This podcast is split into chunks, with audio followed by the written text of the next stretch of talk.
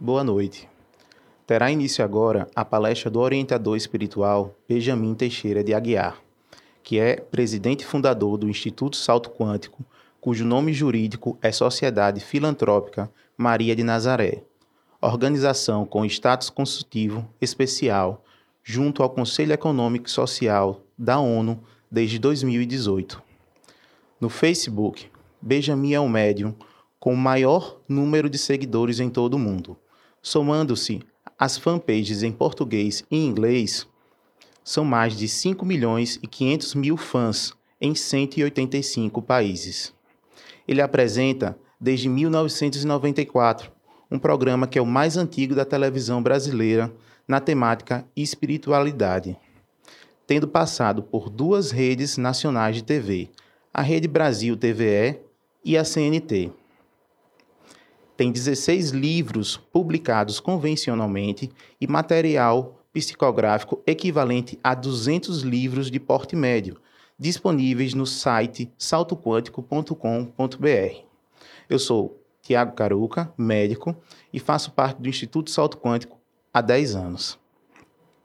Em nome da instituição, dou as boas-vindas ao público da internet que acompanha esta transmissão ao vivo ou posteriormente pelo canal YouTube do palestrante, hoje com mais de 220 mil inscritos, e as pessoas que venham assistir ao programa TV Salto Quântico, que é editado com base nessa palestra e atualmente é transmitido pela Peripê TV, canais 2 e 6 Aracaju, e pelos canais 23 e 77, respectivamente de Danbury e Bridgeport, Connecticut, Estados Unidos.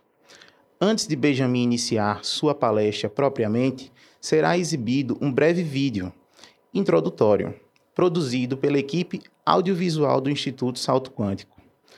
Caso deseje dirigir alguma pergunta ao palestrante, utilize a hashtag Palestra Benjamin em alguma das seguintes redes sociais: Facebook, Instagram ou Twitter. Se preferir, envie para nosso contato WhatsApp, que está aparecendo ao lado esquerdo do vídeo, 79 999 40 4934. Pedimos, por favor, que junto à pergunta acrescente seu nome e cidade. Destacamos, por fim, que serão selecionadas apenas as perguntas que chegarem agora no momento da preleção, tendo prioridade as mais sucintas e de interesse coletivo. Obrigado pela atenção. Desejamos uma excelente palestra a todas e todos.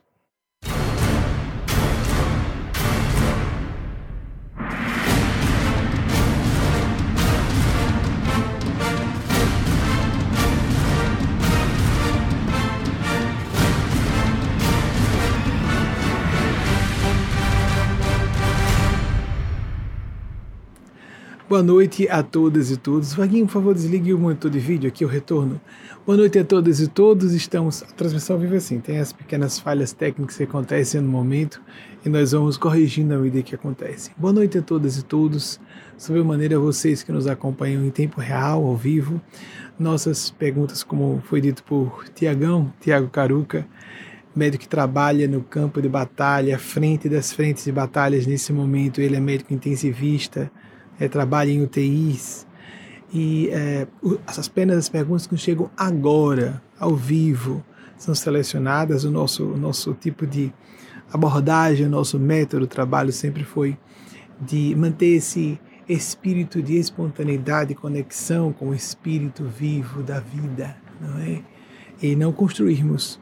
Apesar de hoje, excepcionalmente, trazermos um tema com sete tópicos breves que na verdade são um resumo arbitrário, um resumo exagerado de um campo de fenomenologia muito mais vasto do que o que nós vamos apresentar aqui em caráter de provocação.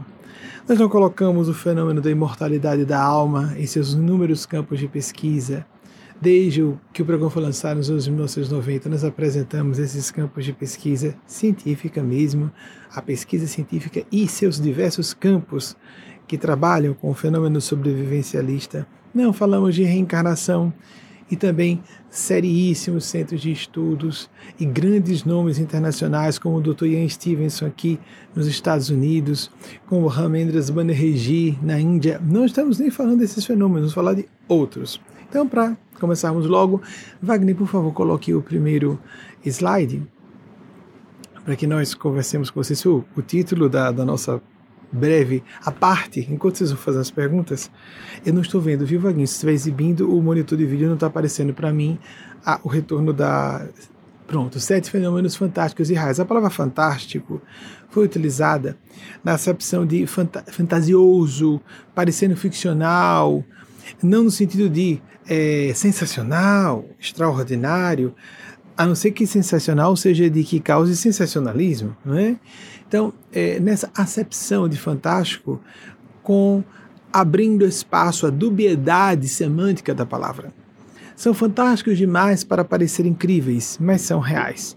Mas na verdade são sete categorias fenomenológicas. Por isso vamos falar aqui sucintamente, pincelar muito superficialmente sobre esses fenômenos. São sete categorias fenomenológicas. Vamos passar logo para a primeira dessas categorias. primeiro deles, os fenômenos, os eventos paranormais. Algumas pessoas acreditam, por desinformação, que se trata, é acreditar mesmo, que se trate de crer ou não crer.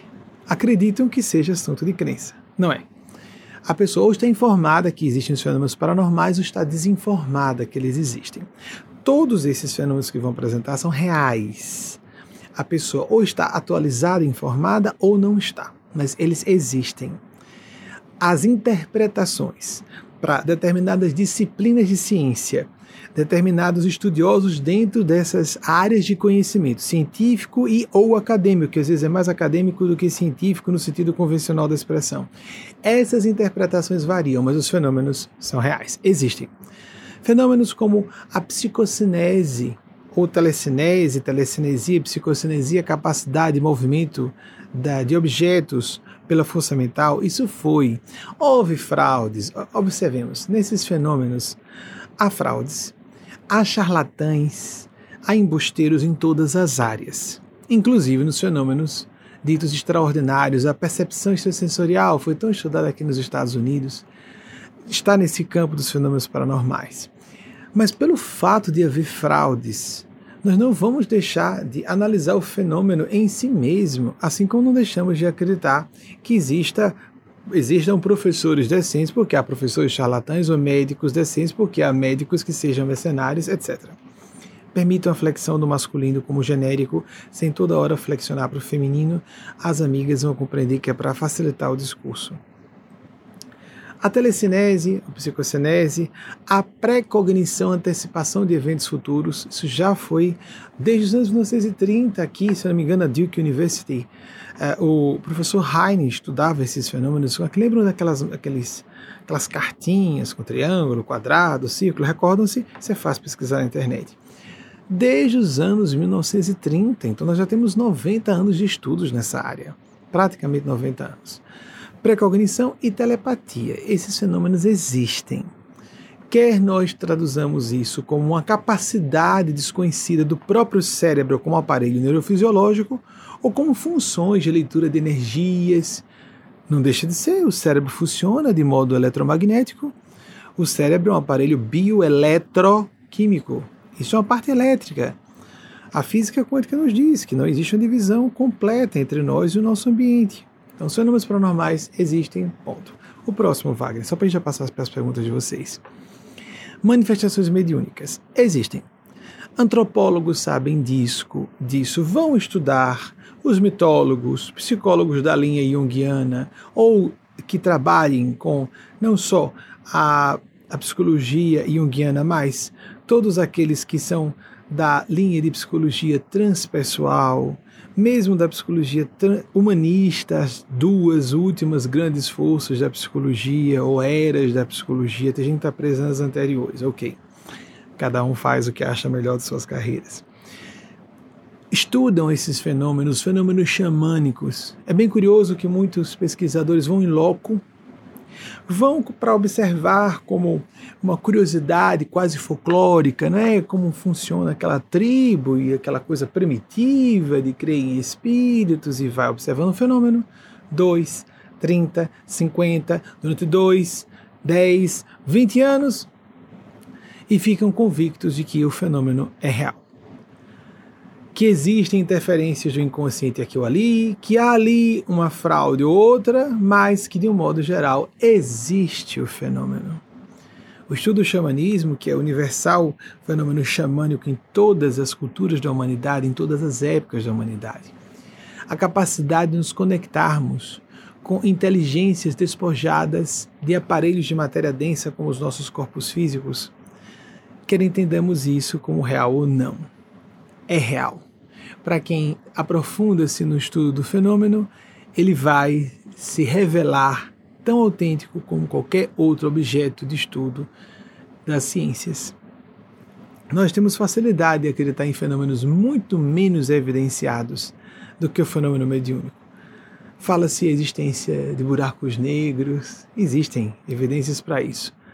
Partícula de bóson, etc. Há evidências, lógico, mas existe, existe aí uma tradição de quase 200 anos de pesquisa científica na área mediúnica, não só a kardecista francesa, chamada Espiritismo francês, mas o Espiritismo britânico, a Sociedade Real de Pesquisa Científica britânica tem laudos e laudos, pastas e pastas, alfarrábios imensos de estudos testemunhais, etc., de fenômenos inequivocamente reais, indiscutíveis. A gente ignora isso se quiser ignorar.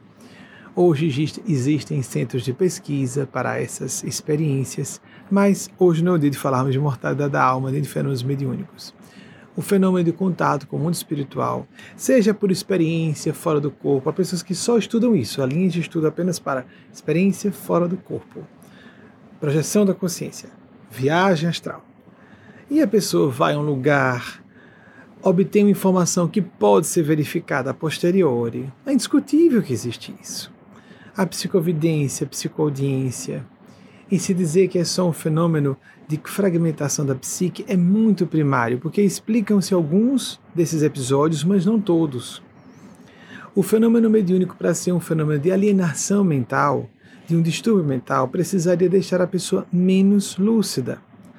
Só que o fenômeno mediúnico bem educado torna a pessoa mais perceptiva, amplia o seu espectro de percepção da realidade. Ela passa a enxergar mais que outras pessoas.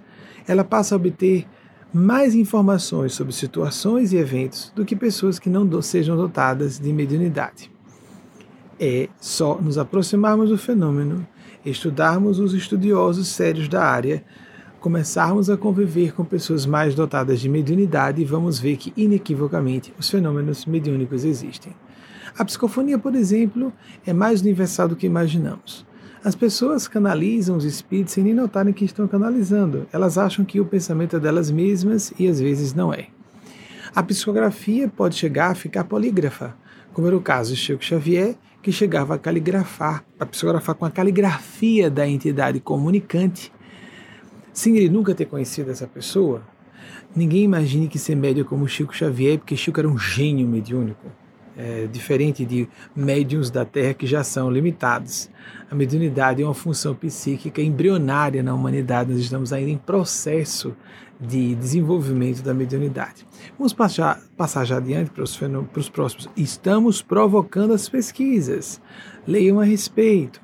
As massas de dados são grandes demais para nós ignorarmos, mas há um interesse por parte das religiões convencionais para manterem a intermediação entre seus adeptos, devotos, devotas, adeptas e os impérios que as regem. Há interesse também das academias que querem negar fenômenos que não possam passar pelo espectro cristalizado, fossilizado da ciência conforme o século XIX, o positivismo. Está no laboratório, tem uma estatística matemática, funciona, senão não existe. Isso é muito limitado. Os fenômenos mediúnicos, inclusive, sofrem é, interferências que outras outros universos de observação científica não sofrem. Mas há um que em particular lembra muito os fenômenos mediúnicos, o estudo das partículas subatômicas. O de que nós, como observadores, interferimos na realidade observada. Exatamente isso acontece nos fenômenos mediúnicos. Se uma pessoa for cética radical, aquele que na verdade não é ceticismo isso, isso é negativismo, isso é niilismo, isso é um extremismo no sentido da negação, é uma crença tem pessoas que, têm, que participam de uma seita, elas são dogmáticas, não pode existir nada naquilo em que elas não acreditem. Ou o mundo passa pelo crivo das opiniões delas, ou elas não acreditam. Só leem autores que falam aquilo, aquilo em que elas acreditam. Então, a pessoa que vai completamente convencida de que todos os meios paranormais são desonestos, curiosamente, como acontece com os fenômenos da, das micropartículas, com essas pessoas não acontece nada. Aí então nós podemos fazer o seguinte: filmamos uma sessão acontecendo com outra pessoa, que não está fechada, é até cética, mas está aberta a ver. Ceticismo autêntico é isso. Estou aberto a uma evidência. Eu só estou esperando, mas não está com aquela coisa. Qual é a dessa pessoa? Se a gente vai dessa forma, bloqueia esse fenômeno porque há uma interpenetração de ondas mentais, não só com o mundo espiritual, mas com o mundo físico. E aí, essas pessoas têm uma confirmação da sua opinião, a cada um conforme suas obras. Vocês percebem na época, inclusive, das bolhas da internet, que as pessoas ficam se retroalimentando em suas loucuras, terraplanistas, gente contrária às vacinas, nessa época de ciências, é impressionante, mas existe. Então é muito fácil, com pompa e circunstância, alguns acadêmicos dizerem que fenômenos místicos, espirituais, mediúnicos, paranormais não existem e acham que podem botar um ponto final. Para gente informada sobre o assunto, fica parecendo que a pessoa ou é obtusa, ou é inculta, ou tem um distúrbio cognitivo, ou é mau caráter. Porque tem algum problema aí. Não pode se negar uma massa gigante de áreas de estudo que existem, mas não há interesse em se divulgar isso. E nós sabemos por que o ego humano não gosta disso aí. Não é? Próximo, próxima categoria fenomenológica. Expressões autoeducativas do inconsciente, individual ou coletivo. O inconsciente individual foi mais estudado por Freud, o coletivo foi Jung que deu essa ideia de que o inconsciente pode, podia ser coletivo. Agora vejam, nós já dissemos que as expressões são autoeducativas, mesmo que não pareça no primeiro momento, como uma pessoa ter um estado de pesadelo. O pesadelo informa alguma coisa sobre o processamento psicológico, o processamento emocional de conteúdos que não estão sendo devidamente elaborados em estado de vigília. Nós temos diversos estados de consciência, todos eles são reais. Apenas não podemos tratar estados de consciência como experiências objetivas, estados de consciência. A, a própria ideia já indica que isso é subjetivo. Então nós consideramos que exista um estado normal, estamos falando de estados de consciência, não estados alterados de consciência. Porque não interessa dizer o que é alterado, porque se a gente diz que estado é alterado, teremos que dizer o que é o estado não alterado. E o estado dito normal de consciência é esse em que parece em que estamos e nós estamos só parcialmente. Existe um, uma oscilação da lucidez mental. Falei recentemente, não é? Da abaissement, do nível mental, que Pierre Janet, acredito que no domingo passado ou antepassado, nós oscilamos. Algumas pessoas percebem que oscilam, outras não. A gente pode perceber oscilações, para quem tem muita dificuldade de perceber oscilações na lucidez, nesse estado vígio de consciência, que seria o estado normal de consciência, quando uma pessoa vai ficando cansada e de repente percebe que a concentração não está muito boa, por exemplo, privação de sono, ou um dia mais puxado de trabalho, ou com mais aborrecimentos pessoa começa a ficar com dificuldade de se concentrar, o raciocínio não está muito claro, ela fica com mais problema para resolver problemas, ela fica menos resolutiva, ela fica mais emocional, tem surtos de raiva com mais frequência, trava com mais facilidade. Nós oscilamos. Só a privação de sono já nos causa isso. Baixa de glicose no sangue causa isso diversos fatores alteram a nossa estrutura bioeletroquímica da neurofisiologia cerebral, de neurofisiologia da, do sistema nervoso periférico. Por isso que falei do cérebro. Embora a própria, o próprio microbioma partilhe das funções cerebrais. Uma das revelações mais assustadoras dos últimos, últimos anos da ciência, de que a flora bacteriana dos intestinos coopera com nossos estados emocionais e mesmo com a capacidade perceptiva, cognitiva. Há casos de distúrbios psiquiátricos tratados, isso já é publicado em, em revistas científicas especializadas, tratadas, certos, distúrbios tratados com probióticos. Faltando, portanto, já está sendo chamado de o segundo cérebro. Em um certo momento, na embriogênese, cérebro e aparelho digestivo, o aparelho, de uma forma geral, o aparelho nervoso e o aparelho digestivo estão juntos e se dividem. É claro que todos os aparelhos estavam juntos na célula ovo zigoto, por assim dizer, em linguagem simplificada. Mas é curioso que, no último momento de uh, uh, divisão, especificação de aparelhos do nosso sistema completo do organismo, o sistema ou o aparelho digestivo se desdobra do aparelho e, vice-versa. Os dois desdobrem de uma raiz comum, aparelho nervoso e aparelho digestivo. Então, observemos que essas oscilações acontecem e através de sonhos, pesadelos, estados de imaginação. Aí começamos a ter os estados ditos alterados de consciência, mas que eles podem trazer mais lucidez. O quanto nós estamos realmente lúcidos agora? Estamos no nosso melhor mesmo? Observemos. Se uma pessoa está muito irritada, com muito problema, muito estressada, ela fica em sua melhor capacidade de solução de questões e de enxergar com imparcialidade situações difíceis. O quanto nós projetamos os nossos problemas em pessoas e situações, o quanto prejulgamos. Há muita análise errada de situações e há muito achismo. A presunção humana é terrível nessa área, todo mundo acha que pode dar palpite sobre tudo. As pessoas vão. Uma coisa é a ousadia maluca, como a do meu trabalho, que precisa ser transdisciplinar. Aí a gente passa por cima de algumas categorias e com cuidados. Outra coisa é uma pessoa que está numa área de especialidade e vai falar sobre outra área de especialidade com segurança, como se ela fosse especialista daquela.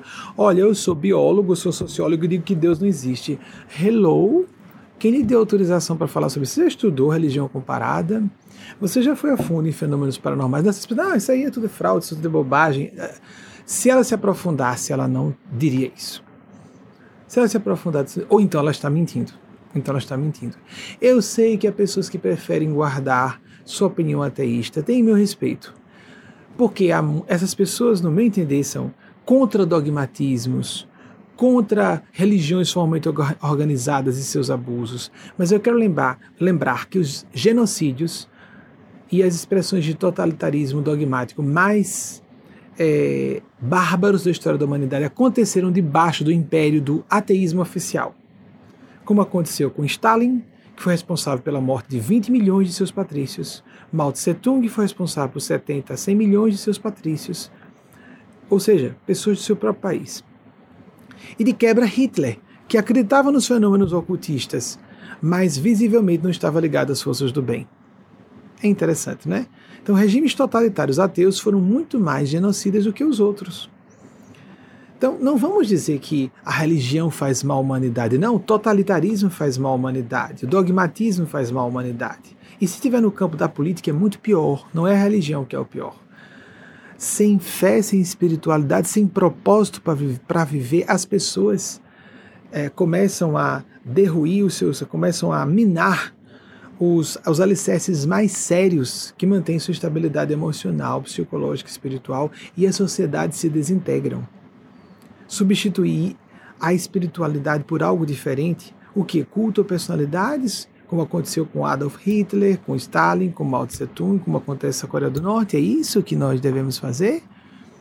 Então, que estejamos atentos a tudo isso. Os fenômenos do inconsciente existem, estados dispersivos de consciência, a pessoa está divagando, ela pensa que está completamente consciente, não está. De repente ela se distrai. O cansaço pode favorecer isso. Um uma experiência menos agradável com o cônjuge em casa, um filho, uma filha, pode fazer a pessoa ficar distraída, o estado de dispersão, de divag está divagando. Isso é um estado de consciência também, dito alterado.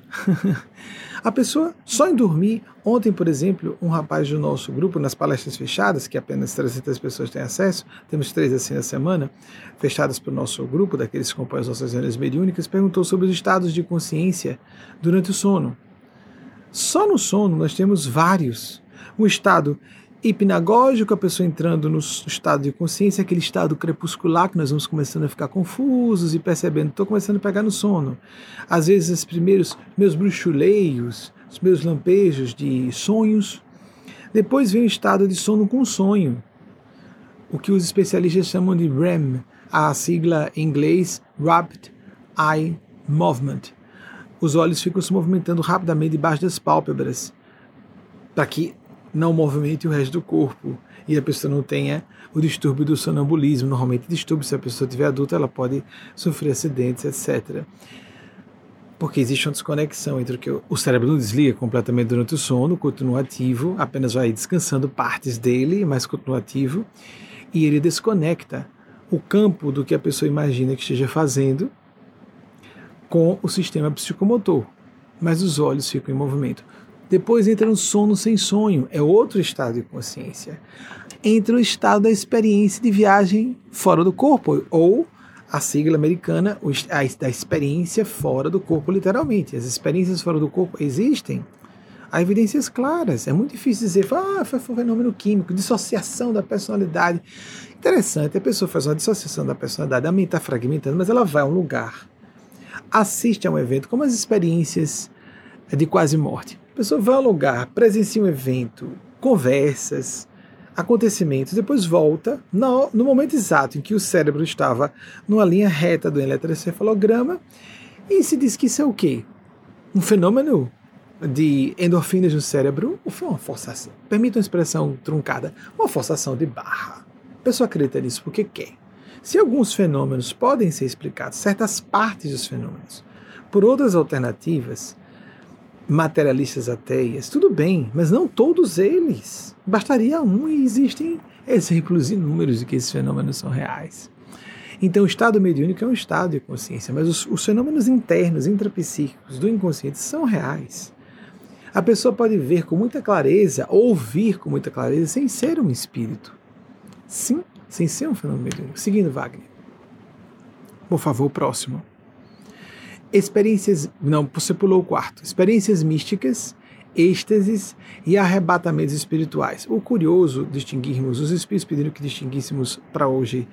As, já tirei, vejam, fenômenos, de, fenômenos que evidenciam a nossa imortalidade da alma e os fenômenos reencarnacionistas que estão imbricados. Estamos só em algumas dessas hoje áreas de fenômenos interessantíssimos e reais. As evidências são sobejas. Temos que enfrentar uma massa enorme de informações de diversas gerações de cientistas da Europa, dos Estados Unidos, do Brasil, para dizermos que não existem. As experiências místicas, os êxtases, os arrebatamentos espirituais são muito semelhantes aos mediúnicos, mas são diferentes. A pessoa pode ter uma experiência mística sem ser média ostensiva. Ela pode ter um êxtase sem ter um contato com uma personalidade definida que ela diga, acabei de falar com fulano de tal, eh, esse, esse uh, guia espiritual se apresentou, ou esse gênio do plano extrafísico de existência se apresentou, ela pode não ter nenhuma informação a transmitir, e ela está no estado que seria desse arrebatamento espiritual, tem a ver com espiritualidade. Tem a ver com o nível dos sentimentos de uma pessoa. Por exemplo, Paulo de Tarso viveu uma experiência, foi provocado por outro dos nossos integrantes dessa reunião, dessas reuniões, dessas palestras durante a semana, é, é, um outro integrante, eu não estou citando os nomes porque eu não pedi autorização a eles. Um outro integrante, em uma ou das outras palestras, perguntou sobre Paulo de Tarso, o que foi que aconteceu ali? Que mudança dramática foi aquela na vida de Paulo de Tarso? Vocês creiam que há setores da ciência que conseguem, há pessoas que conseguem abrir a boca para do alto de seu saber científico dizer que Paulo de Tarso sofreu um distúrbio denominado é, epilepsia do lóbulo temporal direito. epilepsia é uma tempestade elétrica no cérebro, o cérebro se desorganiza. Se é um distúrbio, se é uma se a, o cérebro se desorganiza momentaneamente e a pessoa tem, por exemplo, um estado espasmódico, mas eles dizem, não, mas Paulo não caiu se debatendo num espasmo, em, em, em, um estado espasmódico, não estava em convulsões, porque Paulo só estava com epilepsia no lóbulo temporal direito, que faz com que a pessoa ouça vozes, etc. Tá certo. Então houve um distúrbio elétrico no cérebro. Esse distúrbio faz com que Paulo, a partir daí, comece a realizar fenômenos prodigiosos de cura e faz com que ele modifique completamente seu estado de vida e seu estado de consciência, e a partir daí se torna, como todos os historiadores do cristianismo e de religião comparada dizem, o maior responsável depois de, de Jesus, do próprio Jesus, o maior responsável pela divulgação do cristianismo. Já cheguei a ver o disparado de alguém dizer que Paulo era mais importante do que Jesus, tão importante que é unanimemente, unanimemente considerado Paulo de Tarso para a divulgação do cristianismo. Uma mudança tão radical de vida de um tirano assassino. Ele estava sendo um genocida, de um pequeno, não pode dizer tanto genocida, porque era um grupo muito pequeno do, do, do cristianismo primordial. Um cara que agia dessa forma criminosa se tornar um curador extraordinário e divulgador de uma tese, criador de todo o movimento, é considerado até criador do movimento cristão. Até hoje, os, os evangélicos ou cristãos mais tradicionais seguem muito mais falas de Paulo do que de Jesus ou dos profetas. Tanto é que condenam mulheres terem preeminência nas igrejas, por quê? Porque Paulo falou. Condenam LGBTs, por quê? Porque Paulo falou, ou Moisés. Mas Jesus mesmo não falou contra mulheres, não falou contra masturbação, não falou contra virgindade, não falou contra negros e negras. E nós vemos pessoas que se dizem cristãs seguindo mais Paulo até hoje e Moisés. Mas distúrbio do lóbulo temporal, não. Experiências de quase morte. Elas se imbricam, esses, essas categorias fenomenológicas se encontram. A experiência de quase morte não só tem, apresentam dados, como acabei de falar com vocês. Eu me recordo de um dos casos mais chamativos da história da experiência de quase morte com uma pessoa que passou por uma cirurgia cardíaca descreveu o formato de instrumentos que estavam sendo utilizados e quando ela foi falar com o seu cardiologista, o cardiologista não conhecia.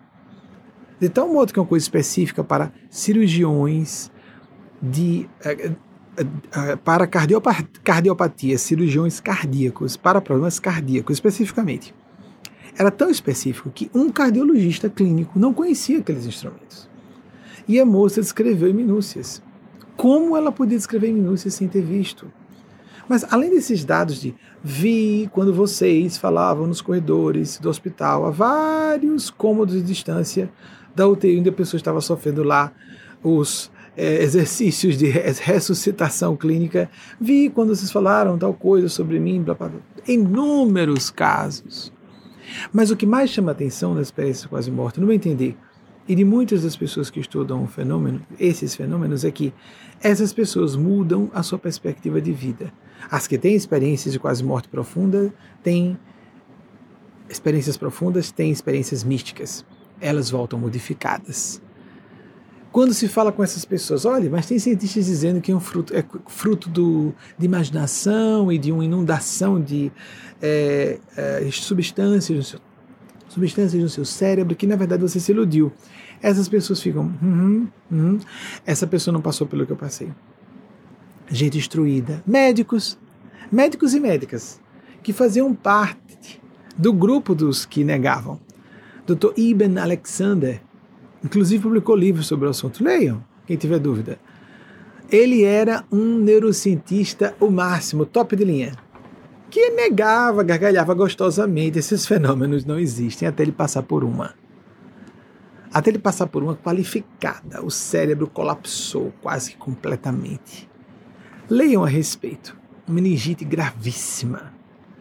Não tinha nada para ele ter experiências que tivessem qualquer ordem, porque ele estava só com a base mais primária do cérebro, mais ou menos funcional. Leiam o livro do Dr. Ibn Alexander. Um desses que negavam, porque eu sou médico, eu sou médica, eu sou cientista, até passar.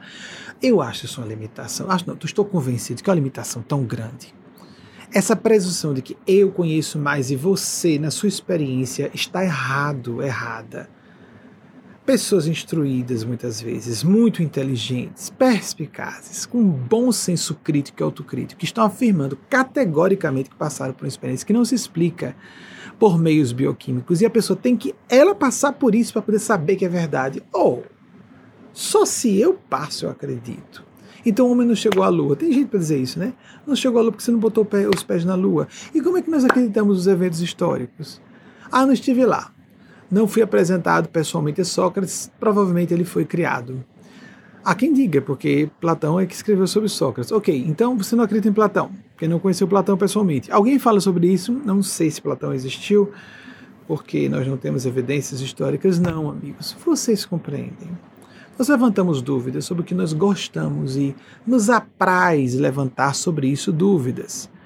Porque quando não, nós não temos a menor dúvida sobre a existência de Platão. Mas sobre Jesus, há quem levante dúvida se ele existiu ou não, tanto é que há pessoas que dizem que Paulo criou a figura de Jesus, uma figura lendária, divina, mas que ele não teria existido.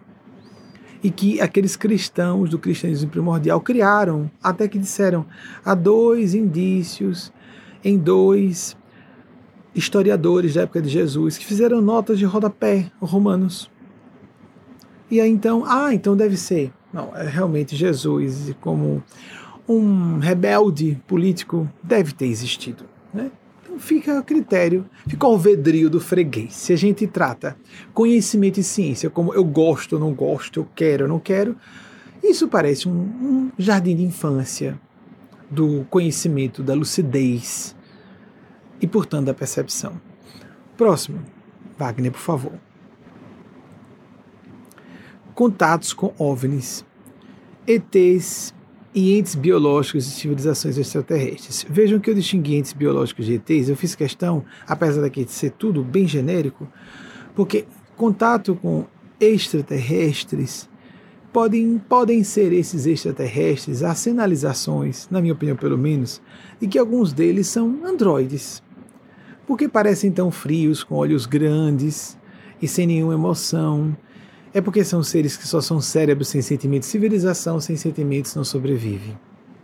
Ela se destrói quando passa pela era da tecnologia bélico-nuclear.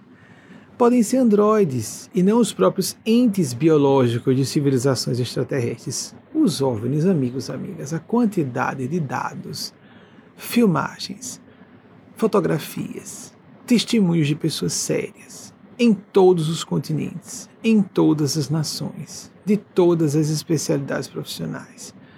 Eu não vi, não acredito. Ou oh, fica tão limitado. Se ETs existissem, saberiam como importante eu sou e viriam falar comigo. Será que entidades superiores, sejam entidades superiores sem corpos físicos, com corpos físicos de outras civilizações, com corpos físicos em outras linhas temporais, acham que você seja tão importante como você se julga, ou um grupelho de pessoas que o aplaudem, principalmente quando é multidão, né?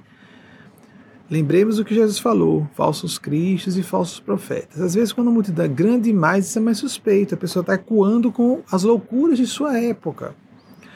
Será que nós somos tão importantes quanto somos para eles? O que, que somos para. São Francisco de Assis diz: cada um vale o que vale para Deus. Eu não tenho muita segurança se Francisco de Assis Augusto Santo Agostinho, me deu uma dúvida agora, não tem importância. Um desses grandes gênios do cristianismo disse: cada um vale o que vale para Deus. Mas vamos entender de outra forma. A opinião que um aluno de sala de aula faz de si é a mesma que um grande catedrático faz sobre aquele aluno. Vamos imaginar que seja uma catedrática, ou uma professora, ou um professor muito lúcido, lúcida, que não faça projeções de suas neuroses, seus transtornos, e que avalie realmente, realmente a proficiência de um aluno ou de uma aluna naquela área de saber. A opinião que o aluno faz sobre si é a mesma que o professor tem condições de fazer por ter mais conhecimento na área. Então, esses fenômenos. É, recentemente, no meio da pandemia, algumas coisas curiosas aconteceram já durante a pandemia, né? Aí então, o Pentágono, a CIA começou a divulgar em seus sites oficiais confirmando alguns vídeos que já haviam vazado. Claramente, pilotos super, super treinados que conhecem a aerodinâmica de naves, pasmos assistindo à movimentação de objetos voadores não identificados, sabendo que aquilo é impossível para a nossa tecnologia de hoje. Ponto. Ponto. Isso existe. Como eu, várias outras pessoas tiveram avistamentos ou contatos com esses seres. Ponto. Ah, tem uma conspiração internacional para todo mundo mentir. Há muita conspiração para ridicularizar o fenômeno. Existem. Ponto. Ou a pessoa está informada, ou ela vai passar por ridículo, por seguir a doutrinação, a hipnose da cultura dominante. Olha, é importante dizer que isso é ridículo. Quem acredita nisso, acredita em Papai Noel. Ok, deixe que as pessoas achem isso. Passe por ridículo, negando fenômenos como esses todos que estamos apresentando. Quem nega esses fenômenos não conhece o assunto. Está se metendo a falar do que não conhece. Quando a gente vai falar do que não conhece, está sendo leviano, está sendo pouco inteligente, pouco maduro e irresponsável. Se não for mau caráter, com más intenções por trás.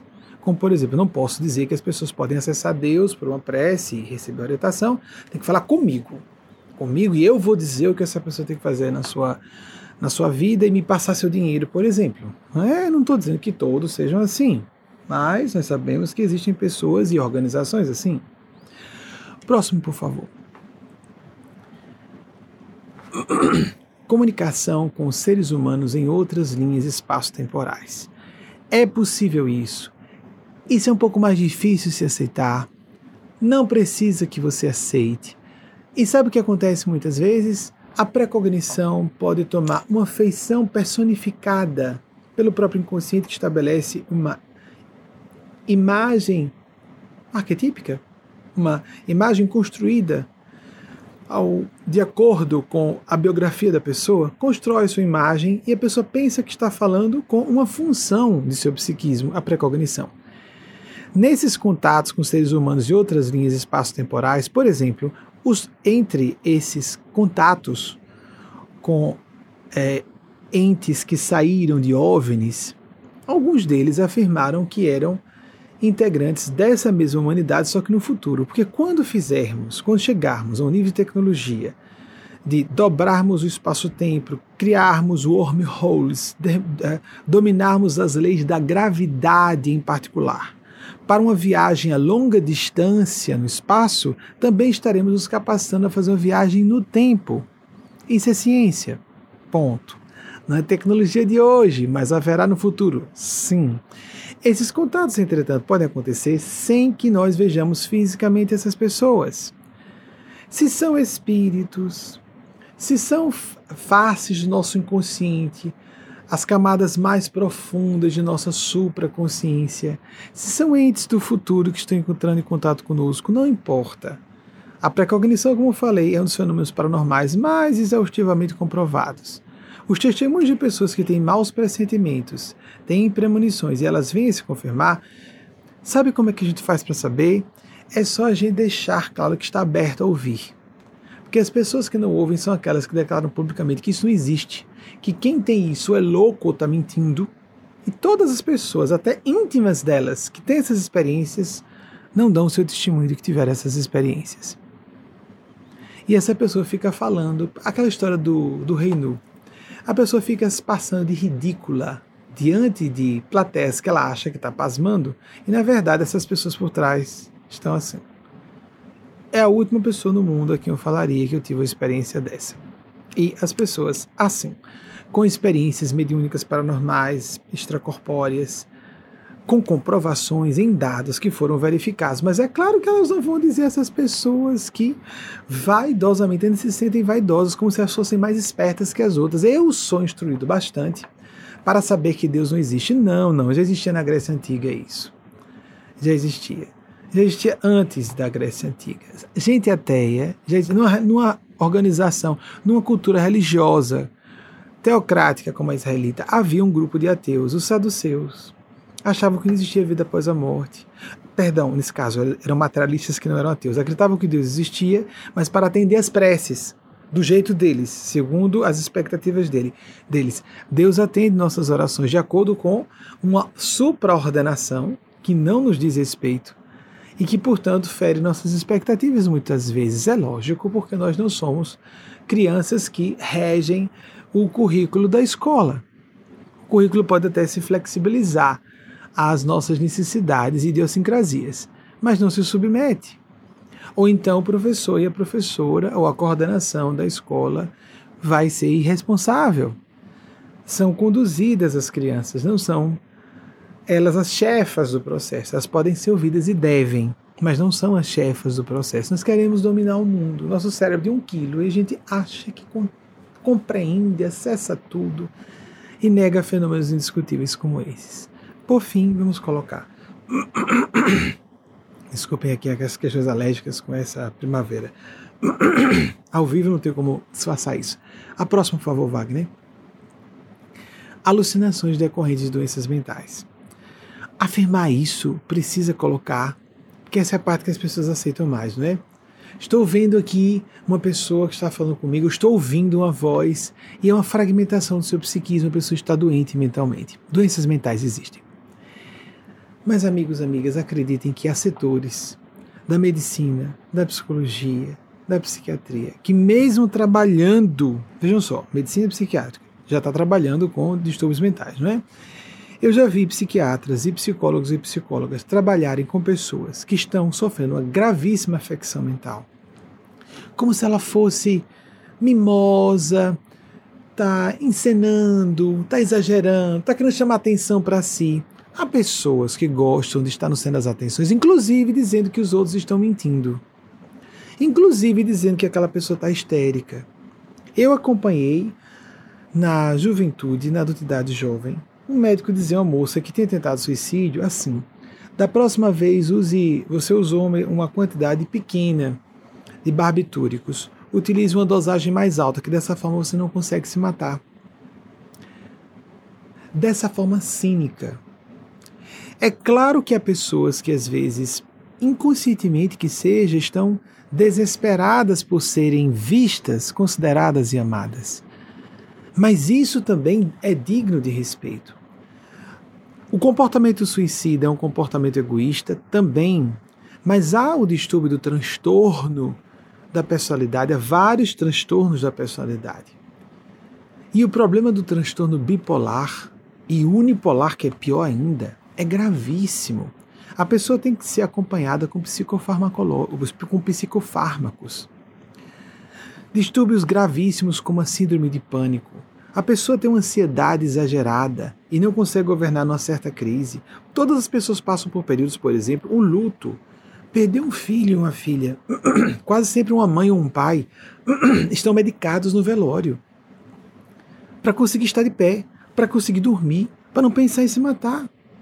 Há pessoas que lidam com isso com mais dificuldade. E nós não vamos respeitar as alucinações?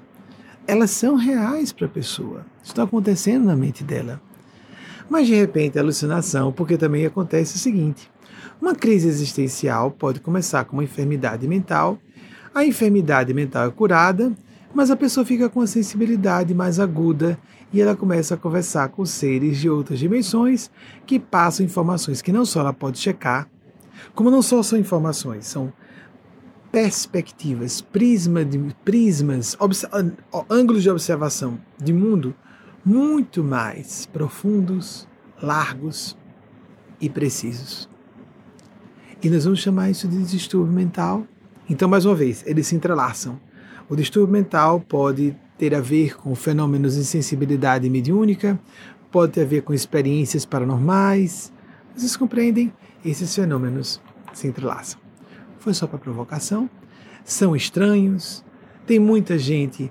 Sim, há embuste, há história exagerada, há em todas as áreas do conhecimento.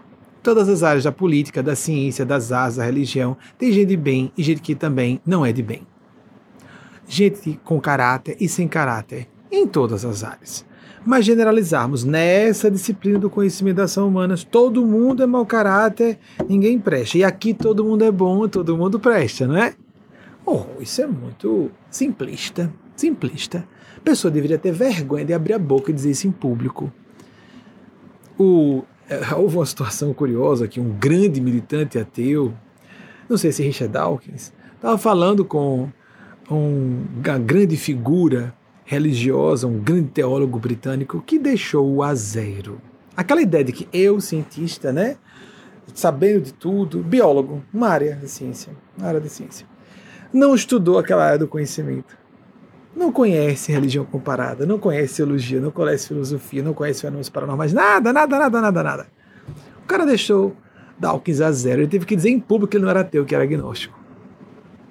É uma seita, é uma seita. Nós temos que dizer de forma firme, amigos e amigas. Não porque queiramos atacar essas pessoas. Eu já disse a vocês que uma das pessoas mais queridas e caras ao meu coração era ateia. Meu avô materno era ateu. Nunca abriu a boca para falar comigo sobre o assunto. O problema é que algumas pessoas, à base da vaidade excessiva, não percebem uma vaidade perigosa, zombaria com Deus. Não se zombam de forças celestes, porque as forças espirituais existem. E passa essa imagem de impunidade, né? vou zombar aqui, fazer uma plateia rir. De pessoas que são contra dogmatismos, doutrinas, sim, autoritarismo. A gente tem que ser contra isso em todos os ambientes, inclusive os acadêmicos. Zombar dos sentimentos das pessoas. Sentimentos de devoção e de sacralidade são os mais sérios que as pessoas têm. Não se pode zombar de crenças e de sentimentos e princípios religiosos das pessoas. Nós podemos ajudá-las a se desvestirem de fetiches e superstições, atavios, superstições, crendices. Isso sim.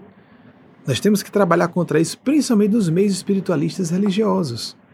Desligados de religiões como somos, ou ligados a certas religiões, há pessoas descendentes em todas as religiões e fora delas. Tenho que falar com clareza porque muita gente se desequilibra com esse tipo de discurso com aquela, se impressiona com aquela pompa da pessoa, falando arrumadinho e citando autores. Não tem argumentos contra, mas vai cometer suicídio. Está na ficha kármica dessa pessoa, que ela acredite ou não. Adolescentes que se desesperam e tomam uma rota de comportamento vicioso se desbragam em uso de drogas. Se algumas pessoas acham linda essa masturbação intelectual, de dizer que eu me baixo, não preciso de espiritualidade de Deus, tenha cuidado que algumas pessoas não se bastam, não são tão sem sentimentos como você e não se bastam. Ninguém se basta. Todas as pessoas precisamos de propósito e significado para viver. E não precisa ser do seu jeito de ser, você tem que respeitar os sentimentos das pessoas. Tem o seu ateísmo para si, mas respeite quem precisa do sentimento devocional, com tantas bases, como falei, de estudos para a pessoa. Se informe, vá ler sobre o assunto. Eu que tenho um traço cético muito forte e que na adolescência achei que reencarnação, os dois que eu terei, reencarnação e imortalidade da alma eram fantasias. Na adolescência cheguei até essa convicção até. Isso é, é infantil. Não existe vida após a morte. Ah, francamente, não existe reencarnação, menos ainda achava ridículo reencarnação. Estou sendo franco. Mas quando fui estudar as pesquisas científicas na área, a gente simplesmente não gosta. Não tem que gostar ou não gostar de um fenômeno existir ou não. O fenômeno existe ou não, ponto. Um fenômeno existe, eu tenho que me informar a respeito. Mas, vejam, eu que tive esse perfil cético, eu sugiro, comece a ler. O primeiro que eu comecei a ler foi sobre experiências de quase morte. E as críticas que se fazem hoje aos fenômenos de experiências de quase morte, nossa, são muito pobres. São muito pobres. Explicou só alguns dos fenômenos, não todos eles, das experiências de quase morte. São muito pobres. E tem gente ainda que vai nessa onda. Não, é esse o problema. É necessário dizer que há pessoas que se desesperam e esses seres existem. Quer a pessoa acredite ou não. Ela pode rir. Ria os seres celestes se afastam, porque respeitam o livre-arbítrio. Mas aí, por lei da vida e dos princípios que regem o universo, essa pessoa que está debochando de coisas sagradas sintoniza com as forças do mal, que existem, quer a pessoa acredite, quer não. E existem gênios do mal, quer a pessoa ache isso primitivo, infantil ou não. Houve gente que achou, oh, tem gente que acha que existem aqui animálculos, animaizinhos minúsculos, invisíveis. Eu só acredito no que eu vejo, no que eu toco, diziam os cientistas positivistas do século XIX. Então, Louis Pasteur foi condenado, porque como assim existem os patógenos micro-organismos? Tem gente que não acredita porque não viu. Então, como se acredita no que os telescópios, os radiotelescópios falam, que os, micro, os microscópios falam? E o que a física quântica está dizendo sobre isso aqui? Não existir como nós estamos vendo. Acabou a era do que é tangível, visível como real. O que nós vemos e tocamos não é como vemos e tocamos. É muito primarismo intelectual, ou um distúrbio cognitivo, ou uma tara moral, ou má fé. Para a pessoa ter esse gosto de ficar. Ou um trauma, a pessoa tá, pensa que está atacando a pensa que tem que dizer que Deus não existe, espiritualidade não existe, ela está atacando religiosismo convencional, pessoas doutrinárias e dogmáticas castradoras das religiões, opressão, do, é, dogmatismo, sectarismo, isso também é sectarismo e proselitismo do ateísmo militante. Sectarismo, proselitismo, isso é ruim em todo lugar.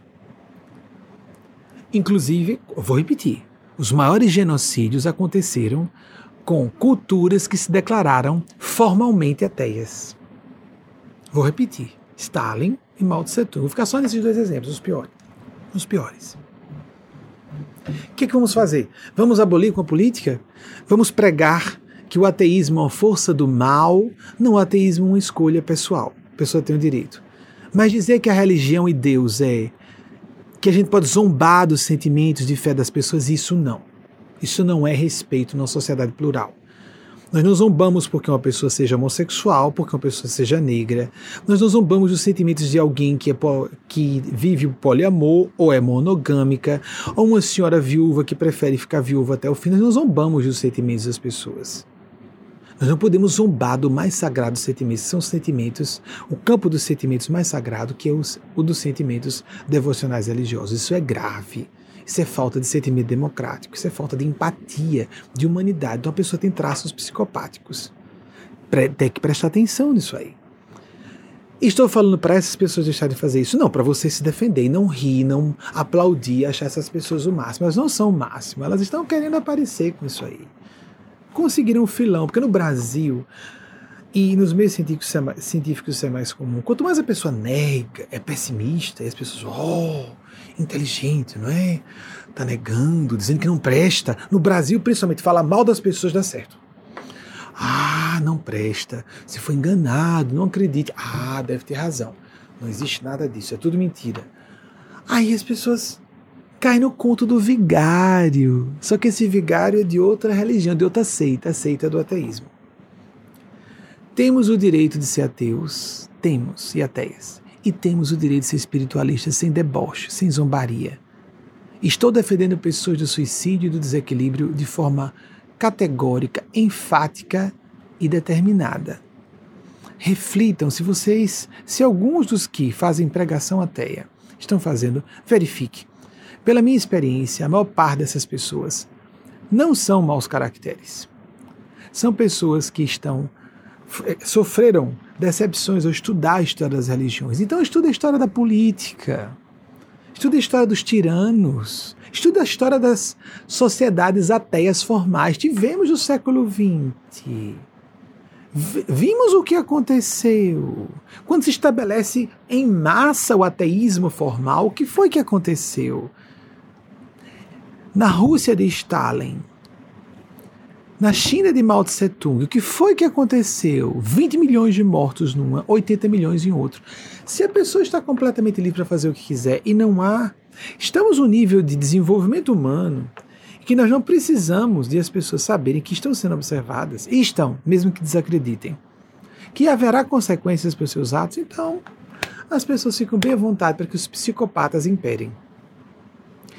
Se somos tão aborrecidos com a história das religiões, então deveríamos estar mais ainda com a história das tiranias políticas, sobre maneiras que tiveram o viés de materialismo formal estabelecido, publicado e exigido da população, abolindo as religiões. O que aconteceu com essas sociedades? Não se trata de história, então abramos um pouco mais os olhos e sejamos mais autocríticos. É muito fácil zombar dos outros sem ser autocrítico. Estão passando por ridículo para pessoas instruídas. Há religiões que são uh, têm um viés de tradição erudita. Entre elas, os teólogos católicos e cristãos, não só católicos. Há um viés de tradição de cultura essas pessoas estão vendo vocês, nus, nus no ridículo do que estão fazendo, enquanto desesperam adolescentes que não têm aquela cultura para perceber a sua intenção por trás, narcísica, narcísica, psicopática, ou tem que fazer terapia, vai resolver seus problemas com traumas com religião, ou de, com maus religiosos, más religiosas, vai resolver suas questões, não tem nada a ver com Deus e espiritualidade. Deus e espiritualidade não tem partido de crença, não são propriedade de uma religião ou de outra. São fenômenos que existem, quer nós queiramos ou não. Forças espirituais celestes, bondosas existem. E a ideia de impunidade que eu posso falar à vontade, que nada vai acontecer comigo. Só que a questão é que essas pessoas não fazem um link de causa e efeito. Comecei a pregar materialismo ateu, e aí aconteceu isso e isso, isso comigo. Não, mas isso é uma mera coincidência. Observe, e se demora o efeito acontecer, acontece pior. Se a gente se posiciona contra uma fonte celeste, o mal pode não vir agora a resposta, mas virá adiante pior, quer a pessoa acredite ou não. É uma lei da vida. É só esperar. Mas aí a pessoa não quer fazer o link, porque não convém a ela fazer o link. Eu me coloquei contra uma fonte celeste, uma manifestação celeste, alguém que representava essa força celeste, e então aconteceu tal coisa em minha vida depois. Ah, não, é outra coisa bem diferente, tá certo. Continue. Continue fazendo o que você faz. E continue no seu caminho. E eu continuarei falando isso em defesa de todas as pessoas que precisam de espiritualidade, de religião e de Deus para estarem em paz e serem felizes. Porque está na nossa própria estrutura neurofisiológica a necessidade de devoção até ateus que estão dizendo como é que a gente faz agora? Temos que criar rituais para que nós utilizemos o nosso cérebro corretamente. Não adianta colocar no lugar o Deus eu, o Deus ego, o Deus doutrina ciência, que nada, só põe o ego, disfarça dizendo que é ciência, que é coisa alguma, coisa alguma. Gente que não se assume nem gay sendo gay. Ah, mas quer declarar que é zombar de Deus. Oh, tão pobre, tão ridículo isso tão sacrílego. Quer acredite, quer não. Pode bater de ombros. Pode não acreditar. Não tem importância. Você está sendo visto. Você está sendo vista. E quando eu estou falando isso, estou falando para vocês que assistem, que veem essa pessoa que ela falar, aguçem a percepção. Aguçem, enxerguem atrás da aparência de imperturbabilidade dessas pessoas, serenidade forjada, construída, discurso prontinho feito, Prestem atenção, qual é a intenção dessa pessoa? O que, é que ela está ganhando com isso? Há pessoas que seguem um ideal, uma vocação, mas algumas estão só com interesse de se promoverem. Prestem atenção, aguçem as percepções, não sejam pouco críticos, pouco críticas, sejam mais críticos ainda. Porque quem está sendo franco não teme uma observação crítica, porque quanto mais, se for uma crítica isenta e imparcial, e quem faz crítica isenta e imparcial, ou mais isenta e imparcial, porque absoluta isenção é impossível, nós somos seres humanos limitados, quem faz uma crítica mais próxima, uma leitura, essa crítica no sentido construtivo, de ver o aspecto negativo positivo de alguém ou de pessoas, quem faz uma crítica melhor, quem tem uma boa capacidade de autocrítica, se eu não consigo enxergar meus defeitos e minhas motivações, eu não vou conseguir enxergar com clareza nos outros, inclusive aquelas que eu juro para mim mesmo que eu não tenho. Aguce suas percepções críticas. Observe o mal que a tirania tem feito, principalmente os governos e regimes totalitários ateus. Ou o inverso, regimes totalitários fundamentalistas de qualquer religião as teocracias, os extremos opostos que se tocam. Temos que ter a pluralidade, o respeito, a democracia. Portanto, a vida em sociedade em que todos sabem que há pessoas de bem e há pessoas que são maus caracteres, pela ação para o bem comum ou pela ação que gera o mal comum. É bem simples assim. E quem trouxe esse crivo foi nosso Senhor Jesus. Conhece-se a árvore pelos frutos. Uma, uma árvore boa não dá frutos maus, uma árvore má não pode dar frutos bons. Aqui ou ali, trazendo para a realidade, aí numa árvore com frutos bons, aí um frutozinho, um passarinho comeu, bichou, a, a, teve uma pragazinha ali, mas o percentual maior dos frutos, do que obtemos daquela pessoa, é um fruto bom ou nós recebemos uma carga de ódio? Nós somos levados a ficar mais lúcidos e a sermos mais humanos ou saímos angustiados e perturbados? No capítulo do essencial, é bem diferente de a gente ficar perturbado porque foi levado a refletir seriamente. Perder uma ilusão. Ah, essa desilusão é boa.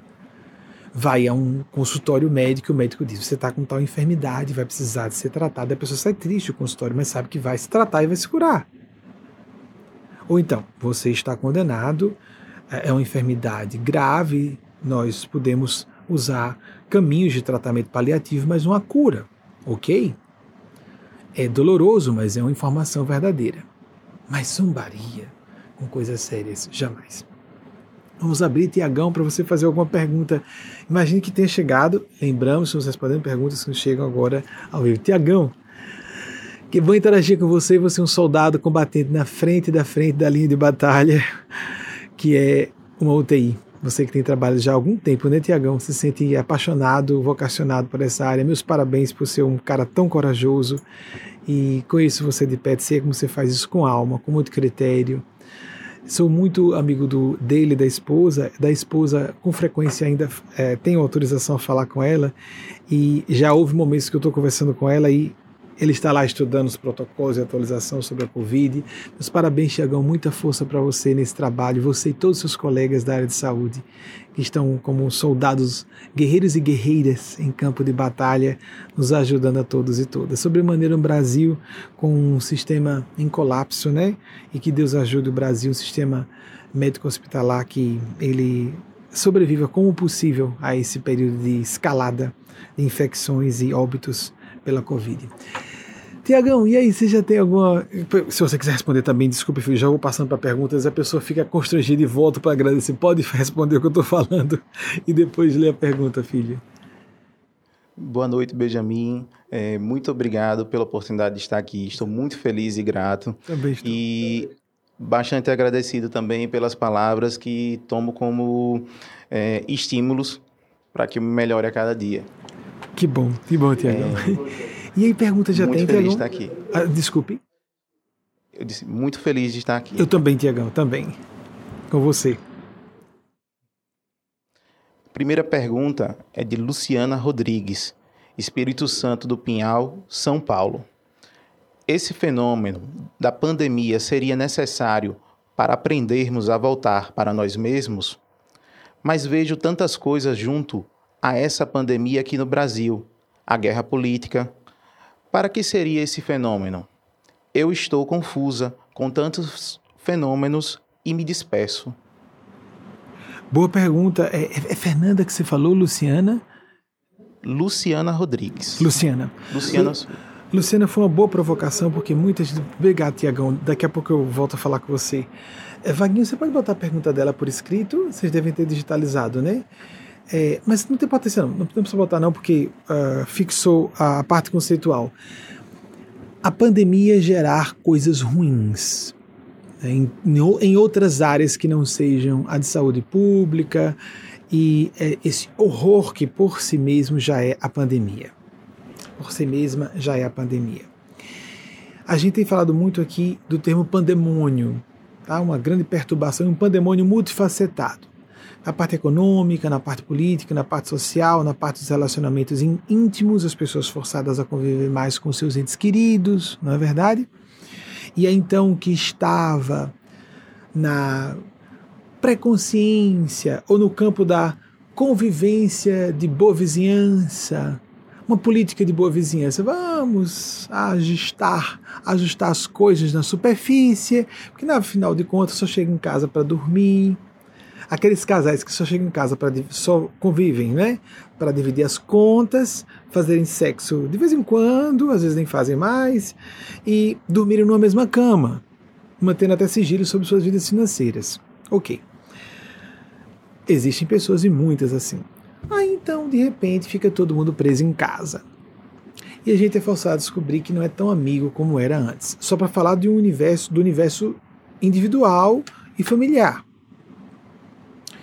A pandemia nos chama atenção para a fragilidade dos nossos laços, a inconsistência dos nossos compromissos, a disparidade de temperamentos, o absurdo que é estar numa espécie de sociedade, a mais séria de todas, como o casamento com a pessoa errada. É muito melhor que estejamos sozinhos, sozinhas, do que estarmos casados à base de laços de conveniência e de interesse material. Não é verdade. Por outro lado, nós vemos isso acontecer no campo político e social. O que já existia antes, por exemplo, tudo que está acontecendo no Brasil agora em termos políticos foi avisado antes, foi declarado antes que haveria disposição de acontecer o que está acontecendo. Nós ignoramos. Porque geralmente é assim. A gente acha que uma pessoa é honesta se ela publicamente confessa que tem intenções criminosas. Ah, essa pessoa é honesta. É como eu, porque essa pessoa que apoia esse político, que faz uma confissão de que apoia atitudes criminosas, antidemocráticas, nas próprias, no próprio período eleitoral, essa pessoa também é assim. E ela acha que aquele político a representa. Não, ela, aquele político se assemelha a ela.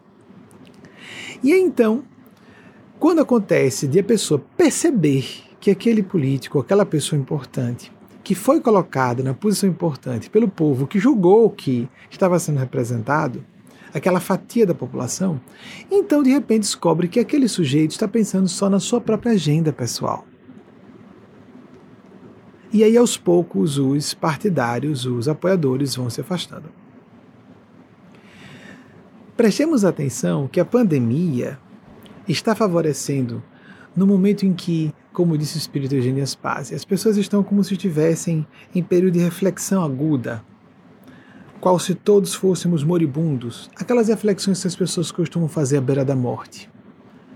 Nós estamos sentindo esse espectro da morte nos rondar. E também o espectro de outros medos, como falência, desemprego, colapso das instituições democráticas. E esse pavor, este pânico e este pandemônio, essa turbulência, essas manifestações de maldade, isso não é racismo, maldade aqui nos Estados Unidos e no Brasil. Às vezes a gente coloca o rótulo de racismo e sim, tem toda a conotação racista, mas tem uma conotação de maldade. A pessoa usa até o próprio racismo, que já é condenável, para ser perversa.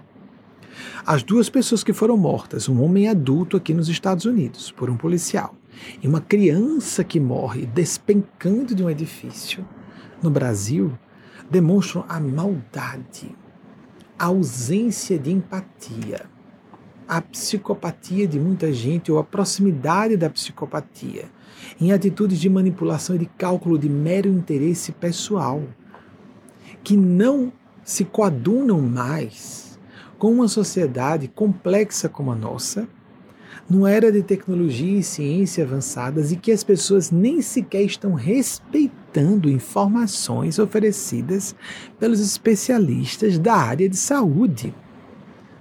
Não conhecem, não entendem matemática. Para que passaram pela escola? Não precisa ter muito conhecimento de medicina, ou da área de saúde, ou de matemática para saber o que está acontecendo.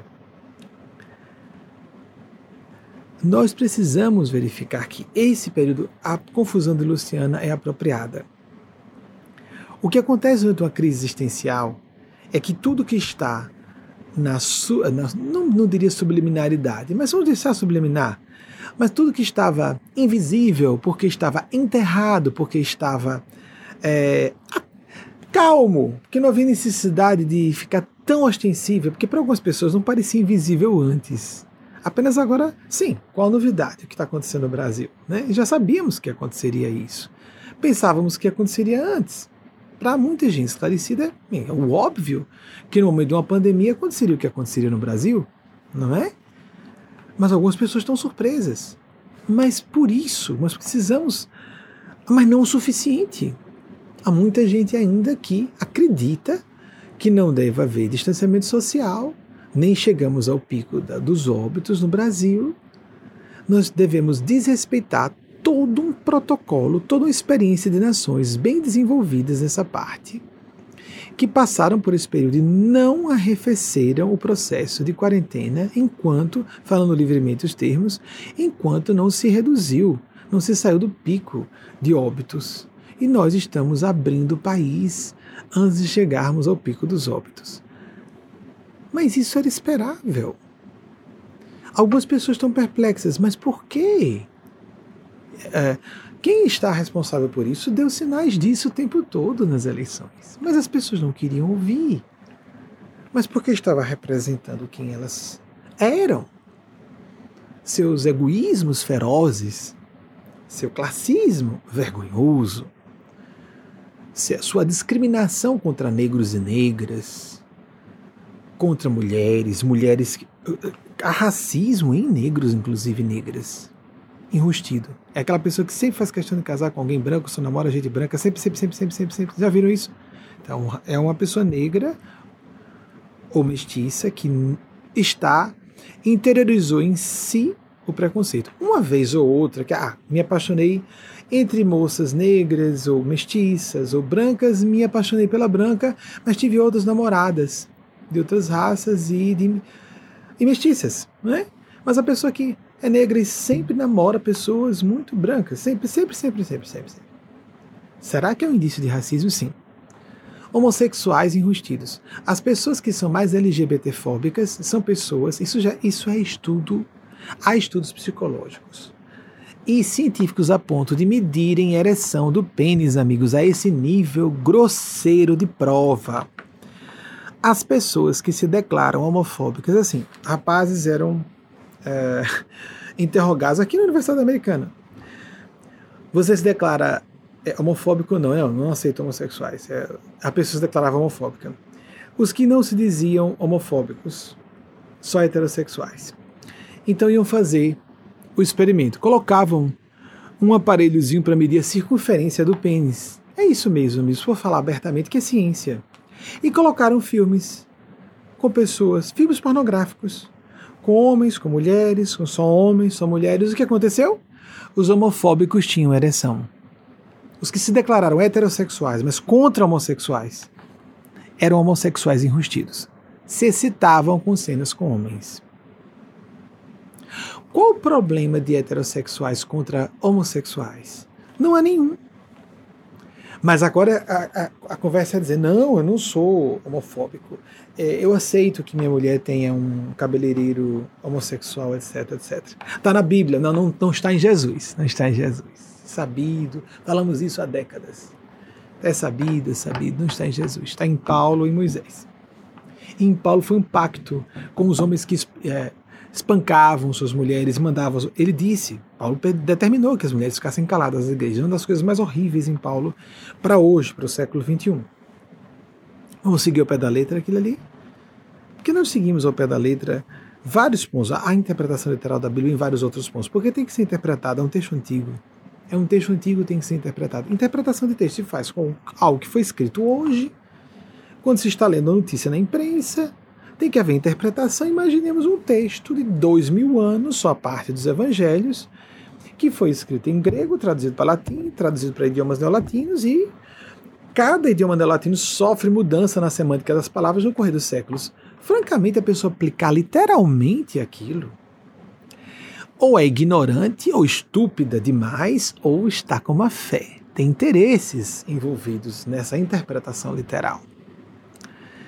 Então, é, as pessoas que eram contra LGBTs por maldade, que a gente pode não, que não precisa ser LGBT para você permitir que as pessoas tenham direito. É privilégios, LGBTs querem privilégio.